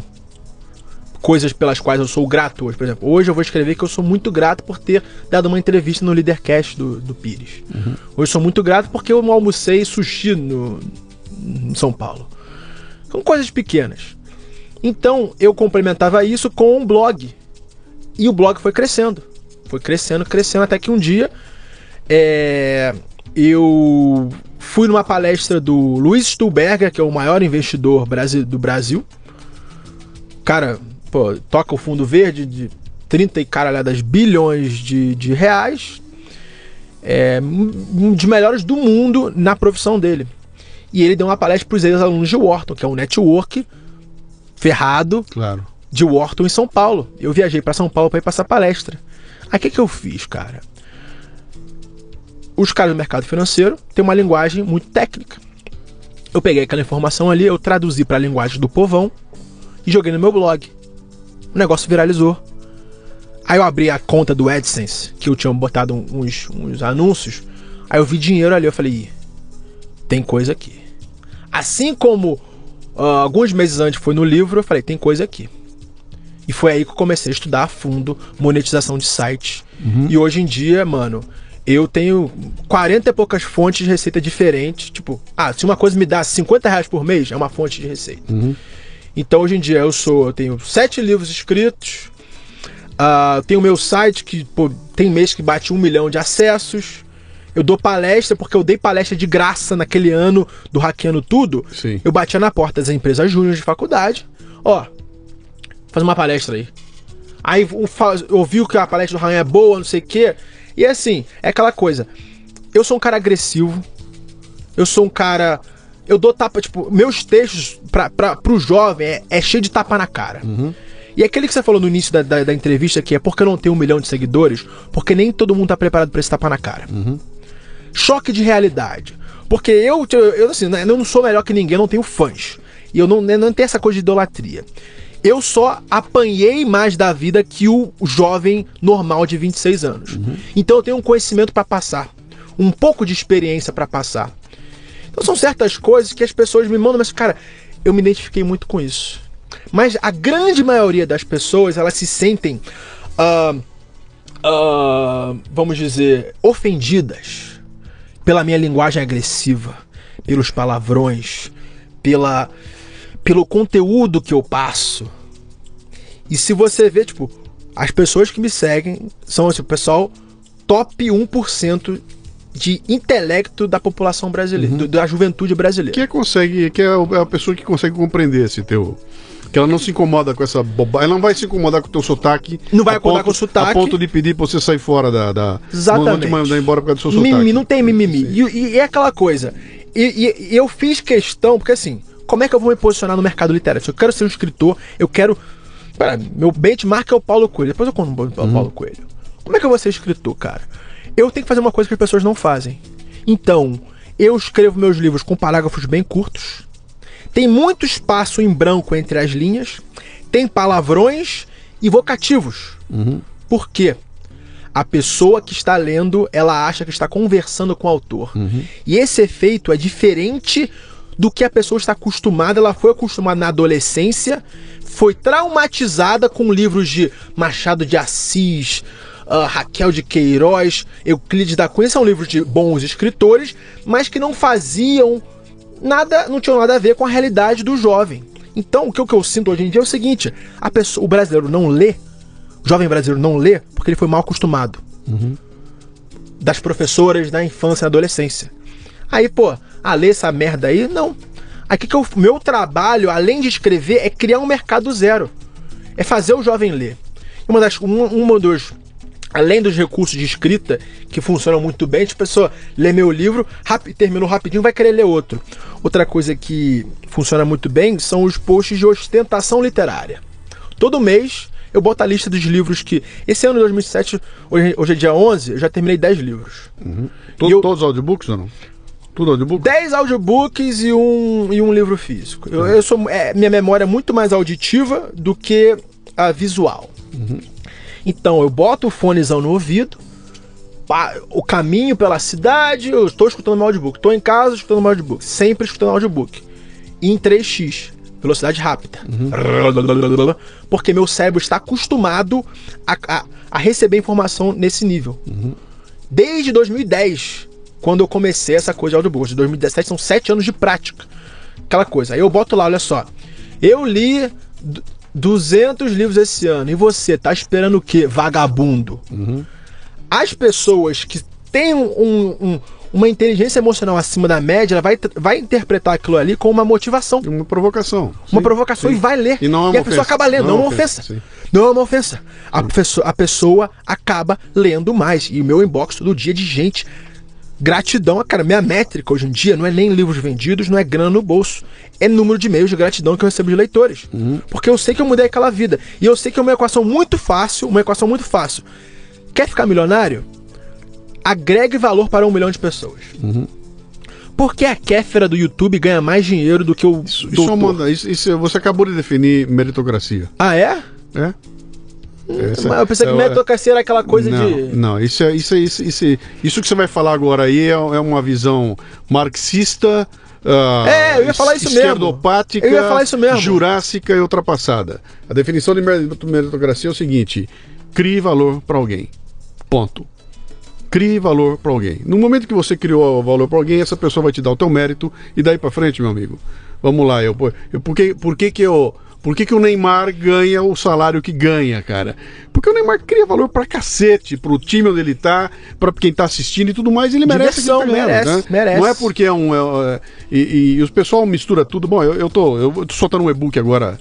Eu fiz três, quatro programas sobre meritocracia Hum. do, de, de podcasts, a- foi uma sequência, e transformei isso agora no e-book. Logo mais vai estar saindo no e-book aí que eu, eu desmistifico essa coisa, né? Falo, cara, para com esse papo furado aí. Meritocracia. Eu tô adorando a tua história porque ela realmente é isso, cara. Você nasceu e cresceu apoiado nessa questão de que você tem a obrigação de ser melhor e tem a obrigação de criar valor. Se você não criar valor, você não vai ter sucesso. Ponto. Ponto.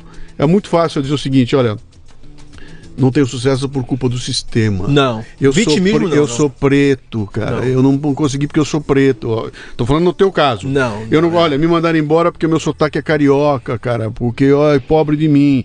Eu não. entende? É muito fácil fazer isso. É muito fácil botar no sistema. Trazer pra dentro de si, fazer o que fizeram lá em Wharton com você.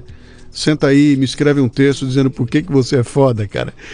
Logo que nós abrimos aqui, você citou o Simon. é, Start with Wise. como era? Simon Sinek. Simon Sinek. Simon Sinek criou aquela história do, do, do círculo dourado, né? Do Golden Circle, né? E o Golden Circle nada mais é do que exatamente isso, cara. O que, que é? Para de olhar para fora e dizer que como é que o mundo me, me provoca minhas ações e olha para dentro de você e fala como é que eu posso provocar as ações no mundo, né? Ele, ele, ele, ele, ele prega essa inversão no Golden Circle, né? De dentro para fora e não de, De fora, fora para dentro. dentro.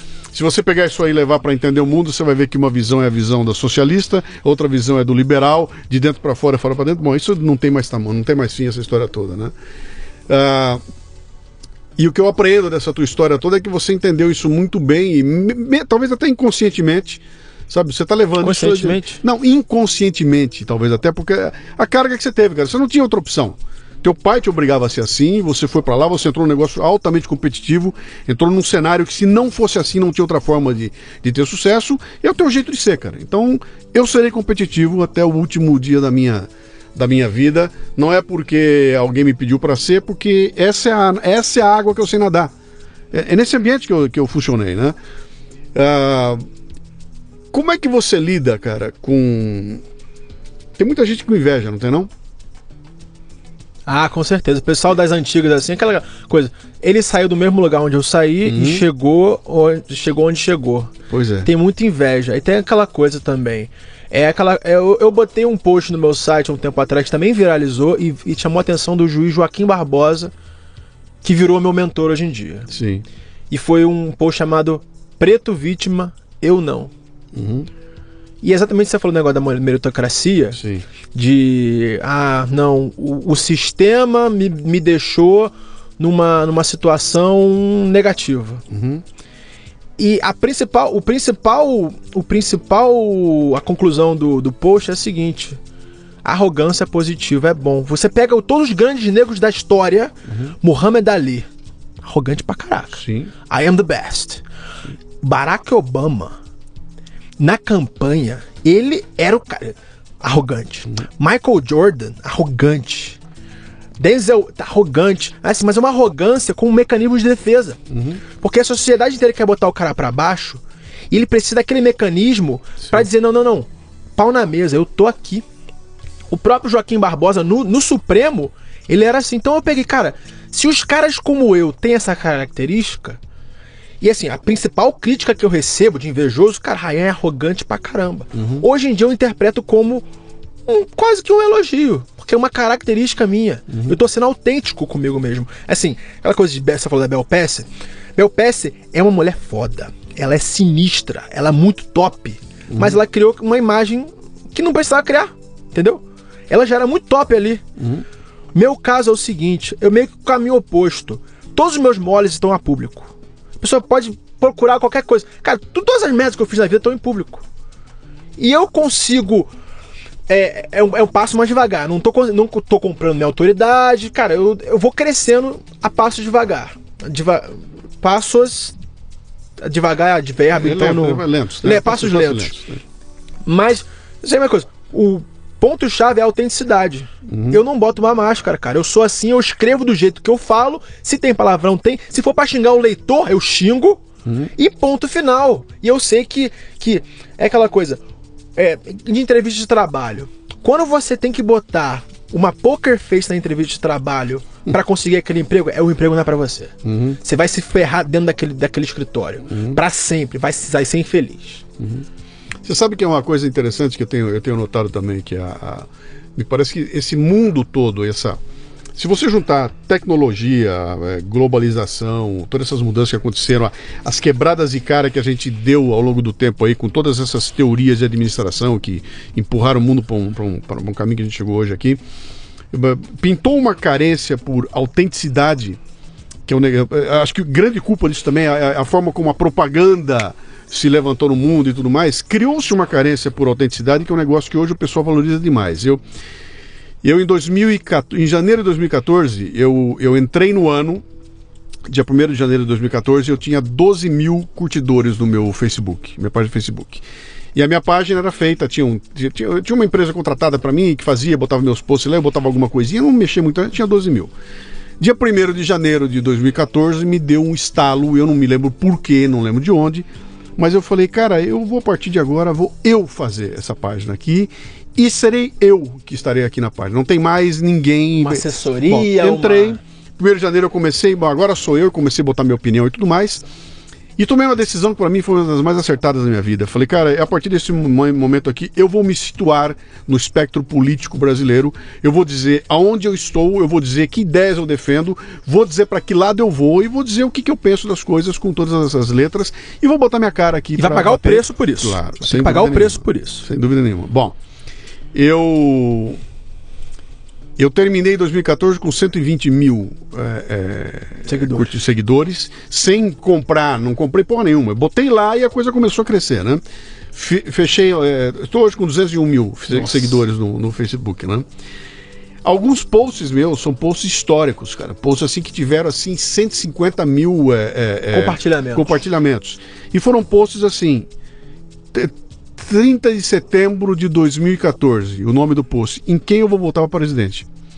E ali eu chegava e falava com todas as. Olha, são esses aqui os candidatos, não voto nesse por causa disso, disso, disso, vou votar nesse aqui por causa disso, disso, disso. Claramente, cara. Peguei, eu fiz um, escrevi um sobre no meu, no meu Facebook, se você entrar lá, lá eu digo o seguinte: quem sou eu aqui? Eu vi o que, que eu defendo, e no final dele eu boto o seguinte: bom, se você leu até aqui, você já entendeu quem sou eu. O meu, o meu livro, o meu penúltimo livro aí, que é o, é o, é o Me Engana Que Eu Gosto, eu abro o livro falando, eu vou dizer pra você onde é que eu tô. Olha, eu acredito nisso, sou contra isso, etc. Bom, se você chegou até aqui, você já entendeu quem sou eu. Não reclame daqui para frente, porque você já sabe qual é a minha visão, o que, que eu tô vendo, e eu tenho absolutamente transparente. Então, meu podcast eu faço isso. No meu texto eu faço isso, eu digo, cara, em quem eu acredito e por que, que eu estou falando aquilo que eu estou falando. Né? Não engano ninguém, não jogo para plateia. Ah, eu vou isentão, não estou em cima do muro. Então, no momento em que eu comecei a fazer isso, cara, a coisa extrapolou. E aí eu notei que havia essa carência muito grande por autenticidade. Então, cara, eu não quero mais ouvir neguinho que joga para plateia. Eu quero ouvir quem tem opinião. E se você olhar na mídia brasileira, aconteceu um fenômeno interessante. As, os programas de rádio que explodiram, um deles é o do Reinaldo Azevedo, aqui em São Paulo, que virou campeonista de audiência, porque tem um maluco que chega lá, abre a boca e fala o que quer, cara, e mete a boca e dá nome aos bois e compra briga com todo mundo ele tem metade das pessoas odiando profundamente e metade das pessoas amando profundamente. Foi por isso que você perguntou da inveja dos haters? Por isso que eu te perguntei. Então eu falei, então é, é, é claro que quando você fala de pagar o preço, cara, eu sei que eu, eu, perdi um monte de ouvinte, perdi um monte de leitor que os caras veem, agora esse cara não, não, não, não, não me serve mais porque ele está defendendo um, tipo de ideias que eu não defendo. Falou, bom, bicho, desculpa, esse não é o, não é leitor para mim. Não é ouvinte para mim, não. Tô indo embora. Vá, cara. Tem mil pessoas que você pode ouvir. E, por favor, eu quero estar tá comigo, as pessoas que sabem porque estão aqui, sabem o que estão procurando e valorizam o trabalho que eu faço, cara, entendeu? Então, para mim, o maior orgulho que eu tenho é quando o pessoal me escreve aqui o seguinte, cara, não concordo com uma vírgula do que você disse, mas eu não consigo não te ler porque você me obriga a pensar. A, a pensar. Eu faço as pessoas pensar. Até para ir contra aquilo que você está fazendo. Então é, é, o que você está dizendo. Então essa é a base do, do, do, do, que eu comecei lá atrás, em 2004, quando eu criei lá a história do vou despocotizar o Brasil, né? O movimento ah, pela despocotização nacional.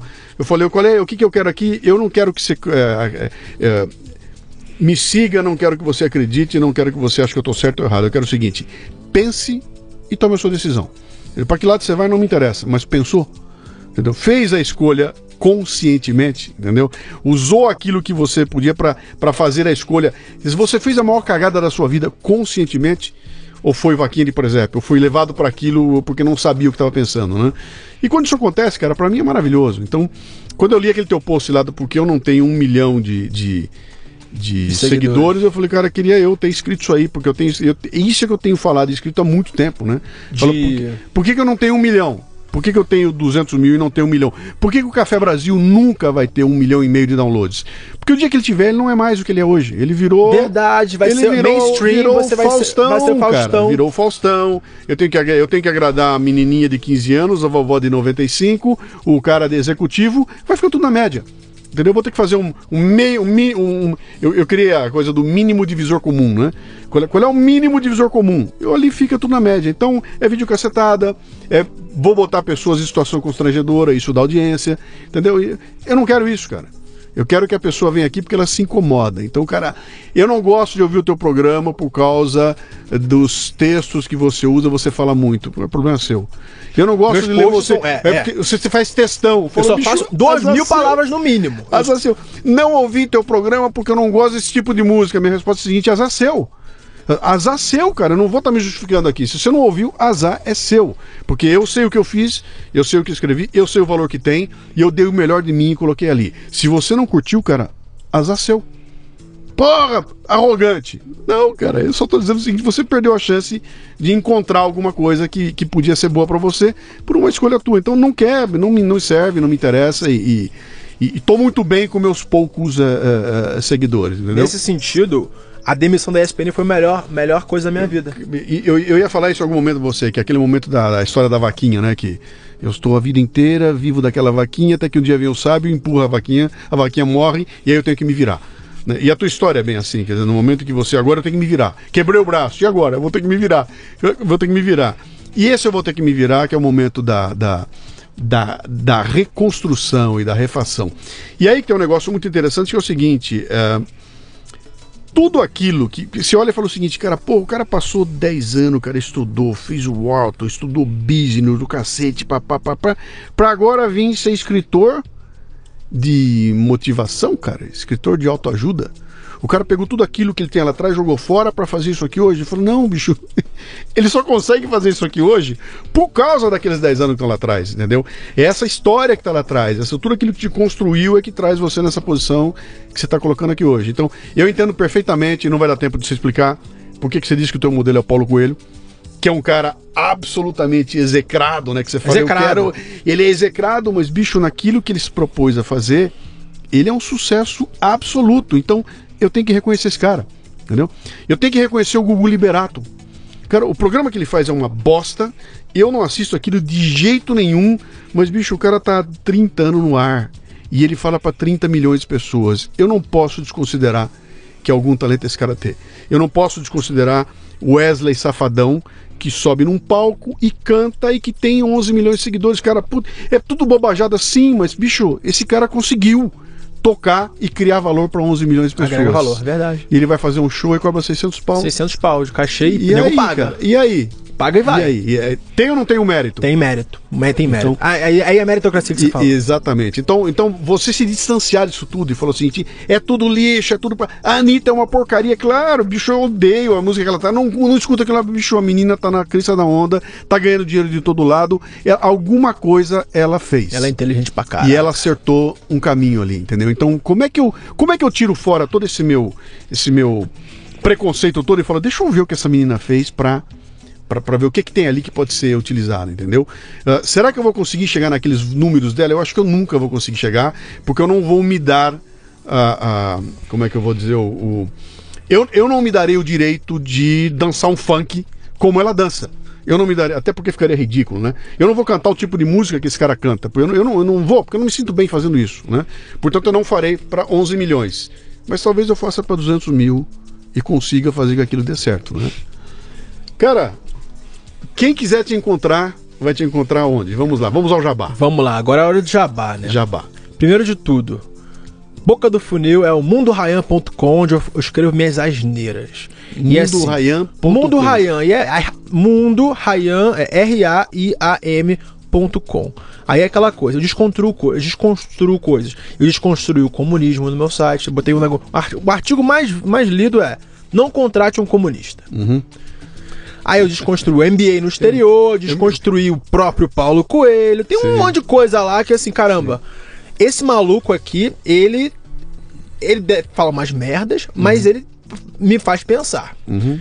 Eu tenho, eu já lancei, ó, tenho 26 sete livros. Uhum. Aí vamos lá. O primeiro é uma espécie de autoajuda para vagabundo. Sim. Ao hackeando tudo, hackear a própria vida com hábitos de onde surgiu? O Poder do Hábito, é um dos livros mais, mais vendidos do Brasil.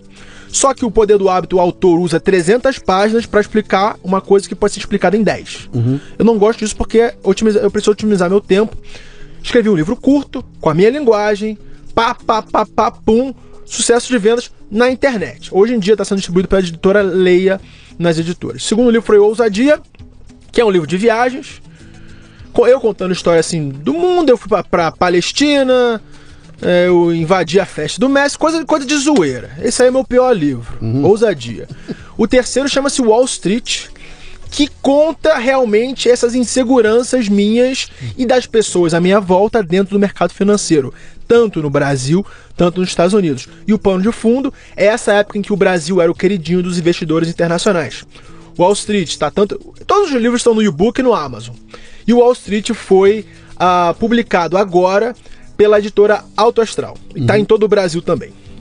Ah, depois do Wall Street, eu lancei o livro Missão Paulo Coelho, que eu comprei uma passagem para Genebra e eu invadi a casa do Paulo Coelho lá. E arrumei uma treta com ele. eu, eu fui até Genebra, eu descobri onde ele morava por causa de um vídeo da Ana Maria Braga. É. E, e, esse livro tem uma pegada motivacional, uma pegada mais motivacional de autoconhecimento também. Uhum. Não é só uma zoeira de eu invadir a casa do Paulo Coelho e ele tá puto comigo. Não, a, a história, o spoiler é o seguinte: eu sou o maior fã dele uhum. no mundo, só que eu odeio todos os livros dele. aí tá aí, beleza? Eu gosto de um, que é o Manual do Guerreiro da Luz, tá? Depois, Classe Econômica, que é uma série que mistura macroeconomia, turismo de baixo custo e geopolítica. Classe econômica, o primeiro capítulo da classe econômica foi Europa comunista. Uhum. Qual é a ideia do Europa comunista? O Brasil, a gente acabou de sofrer o impeachment, saíram os comunistas do PT, gente, uhum. você já pode chamar de. Pra mim é tudo a mesma coisa, socialista e comunista é a mesma coisa. Saiu o comunista e a gente tá passando uma transição. Uhum. Uma transição. Aí, beleza, aquela coisa de benchmark, de hackear os outros. Sim. Que países do mundo passaram por uma transição parecida? Uma transição tanto política quanto econômica, quanto de mentalidade. O uhum. que, que eu fiz? Fui para os países dos Balcãs no leste europeu ver o que aconteceu lá. Uhum. Então, foram 10 dias, um dia em cada país diferente. Eu fui na Bósnia, no Kosovo, na Sérvia, na Croácia, na Macedônia, um monte de país. E a conclusão é a seguinte: o comunismo deixou muito mais que um problema político, um problema de mentalidade das pessoas. Sim. Porque a geração mais velha, a geração dos pais, assim, tudo escrito para a geração Y. Sim. A geração dos pais é aquela nostálgica. Nossa vida era muito melhor na época do comunismo. Por quê? Primeiro, a Iugoslávia, grande Iugoslávia, era uma potência mundial. Uhum. Então eles tinham Todo orgulho, mundo tinha. O orgulho do futebol, o, o orgulho futebol, do basquete. Orgulho, basquete. Sim. Você manja, então. Sim, sim, basquete, futebol. Sim, sim. Tinha comida para todo mundo. Sim. Tinha emprego. Tinha. E todo mundo tinha férias na costa da Croácia. O governo de Tito pagava férias na costa da Croácia para todo mundo. Uhum. E tinha emprego, tinha tudo. Do nada, o comunismo caiu. O que aconteceu? Guerra. Uhum. Guerra. Então é aquela coisa, mano, eu acabei. Tipo, eu, eu, eu sou anticomunista total, mas eu tive que dar um passo atrás porque acabou o comunismo que era paz. Sim. E, e a, o negócio acabou e ficou meio a, a deriva. Sim. E as tribos do lugar, o bósnio queria matar o sérvio, o croata queria matar o sérvio, o macedônio e, também, e quem, porrada e, comeu. E quem não vive, e quem como todo brasileiro, todo brasileiro, jamais viveu o que se passou ali, que é o teu inimigo, o teu vizinho, vizinho querer isso, te matar, isso, o... não faz a menor ideia do que é aquilo lá. Não faz, eu, eu fiz um post isso, hoje. isso. Fiz um post Porra. hoje. Fiz um post hoje que vai ao ar dia 2 de fevereiro agora. Hum. Dia 2 de fevereiro de 1943 terminou a batalha de Stalingrado. E eu fiz um post lá pequenininho hoje lá. Uhum. Olha aqui, ó. Dia 2 de fevereiro, papá acabou dia em 43, acabou a Batalha de Stalingrado. Foi a batalha em que os alemães tentaram invadir ali a União Soviética, Soviética naquele, naquele, ali frio, teve encrenca. É. Eles lutaram contra os soviéticos e contra o frio. E ali eles perderam a guerra, e foi quando começou a derrocada alemã, foi ali naquela, na, naquela batalha. E morreram entre uma e meia a duas milhões de pessoas. Eu falo, então eu vou repetir para vocês. Eu estou dizendo que aquilo foram, foi, foi um ano e pouco de batalha, onde morreram 2 milhões de pessoas. E ilustra o post com uma foto das pilhas de cadáveres alemães eh, ao longo do negócio lá. E fala o seguinte, cara, eu estou relembrando essa história aqui porque a gente não pode perder a perspectiva do que é uma guerra. Entendeu? E nenhum brasileiro sabe o que é. Não nós, nós, não temos a menor ideia do que é guerra, entendeu? E quando você pega um país como aquele que foi quebrado ao meio, onde duas. E, e, e, e foi uma coisa de ódio, né? Que era um negócio de ódio, de, de uma, uma um, um, lado exterminar o outro, que nem Ruanda, né? É Exato. um lado exterminando o outro. Exato, aí, mas só que pô. anteontem vocês eram amigos. Exatamente. Do nada o país teve a secessão. Sim.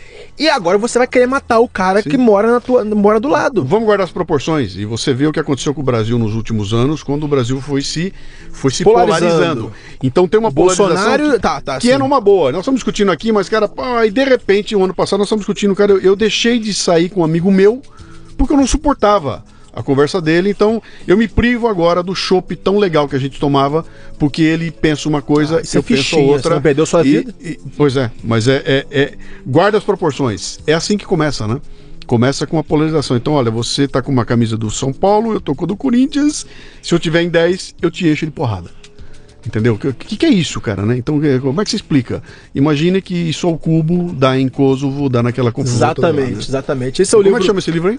O nome é Classe Econômica é. Europa Comunista. É, é, é, o número um da classe econômica. O próximo vai ser Sudeste Asiático, tá. o tema da modernidade, depois micropaíses e por aí vai. É, depois do Classe Econômica Europa Comunista veio o livro Imigrante Legal, que é sobre essa história que eu contei no começo do podcast, uhum. mas muito, muito mais sobre a o estilo de vida do afro-americano. O uhum. que é ser negro no Brasil versus ser negro nos Estados Unidos? Legal. Quais são os costumes dos caras e por que eles conseguiram tanto a mais do que o negro brasileiro ao longo dos anos? Uhum. Pano de fundo é só essa minha história nessa, nessa, nessa escola é, segregada, racialmente dividida entre brancos, hispânicos e negros, e eu bem ali no meio, nesse fogo cruzado, estudando as relações raciais. Uhum. E eu era de uma família, as duas famílias que eu tive negras, então aprendi os valores da sociedade negra americana. Esse aí é o imigrante legal. E por último, é, foi uma coprodução minha com o Rafael Coelho, que é Arábia, o nome do livro é Arábia, a história de um brasileiro no Oriente Médio. É um amigo meu, eu sentei para escrever o livro com ele.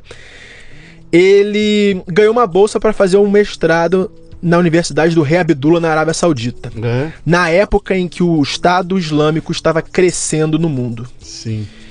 Então, ele foi pra Síria, quase foi executado. Ele conta, mas ele meio desmistifica a cultura árabe, porque ele morou, viveu aquilo ali, desmistifica, mostra pro povão, que é meu público, o povão, por que os árabes são assim. E a- uma frase engraçada do livro é assim: é mais fácil ser gay do que ser hétero na Arábia.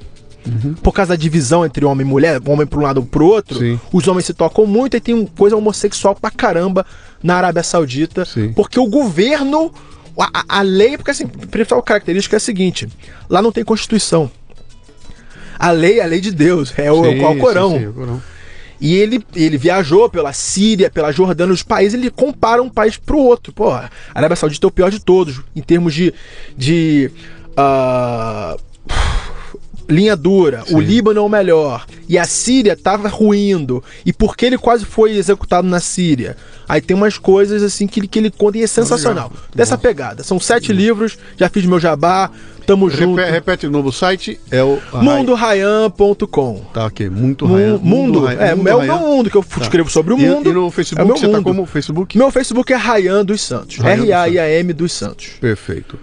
Meu amigo, Ô, obrigado pelo tempo que você me deu aqui. Você Não. você escutou muito mais do que mas eu falou. escutei porque Putz. você tem história pra contar, cara. Tem café no bulho, eu tenho que ouvir aqui e ficar na minha quietinho. bulho, Mas teve um momento aqui que eu soltei o, o- o bicho aqui. Mas é, mas é assim que funciona, tá? Quando vem alguém com uma história rica como a sua aí, a gente tem que deixar rolar porque tem muita gente que vai pegar muito insight aí do que você falou aí.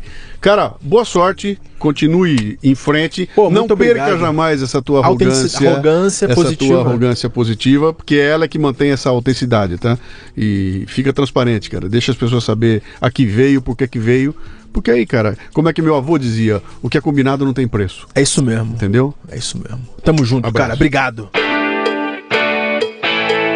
Este programa chega até você em parceria com a Page Personal, braço da Michael Page, especializada no recrutamento de profissionais técnicos e de suporte à gestão.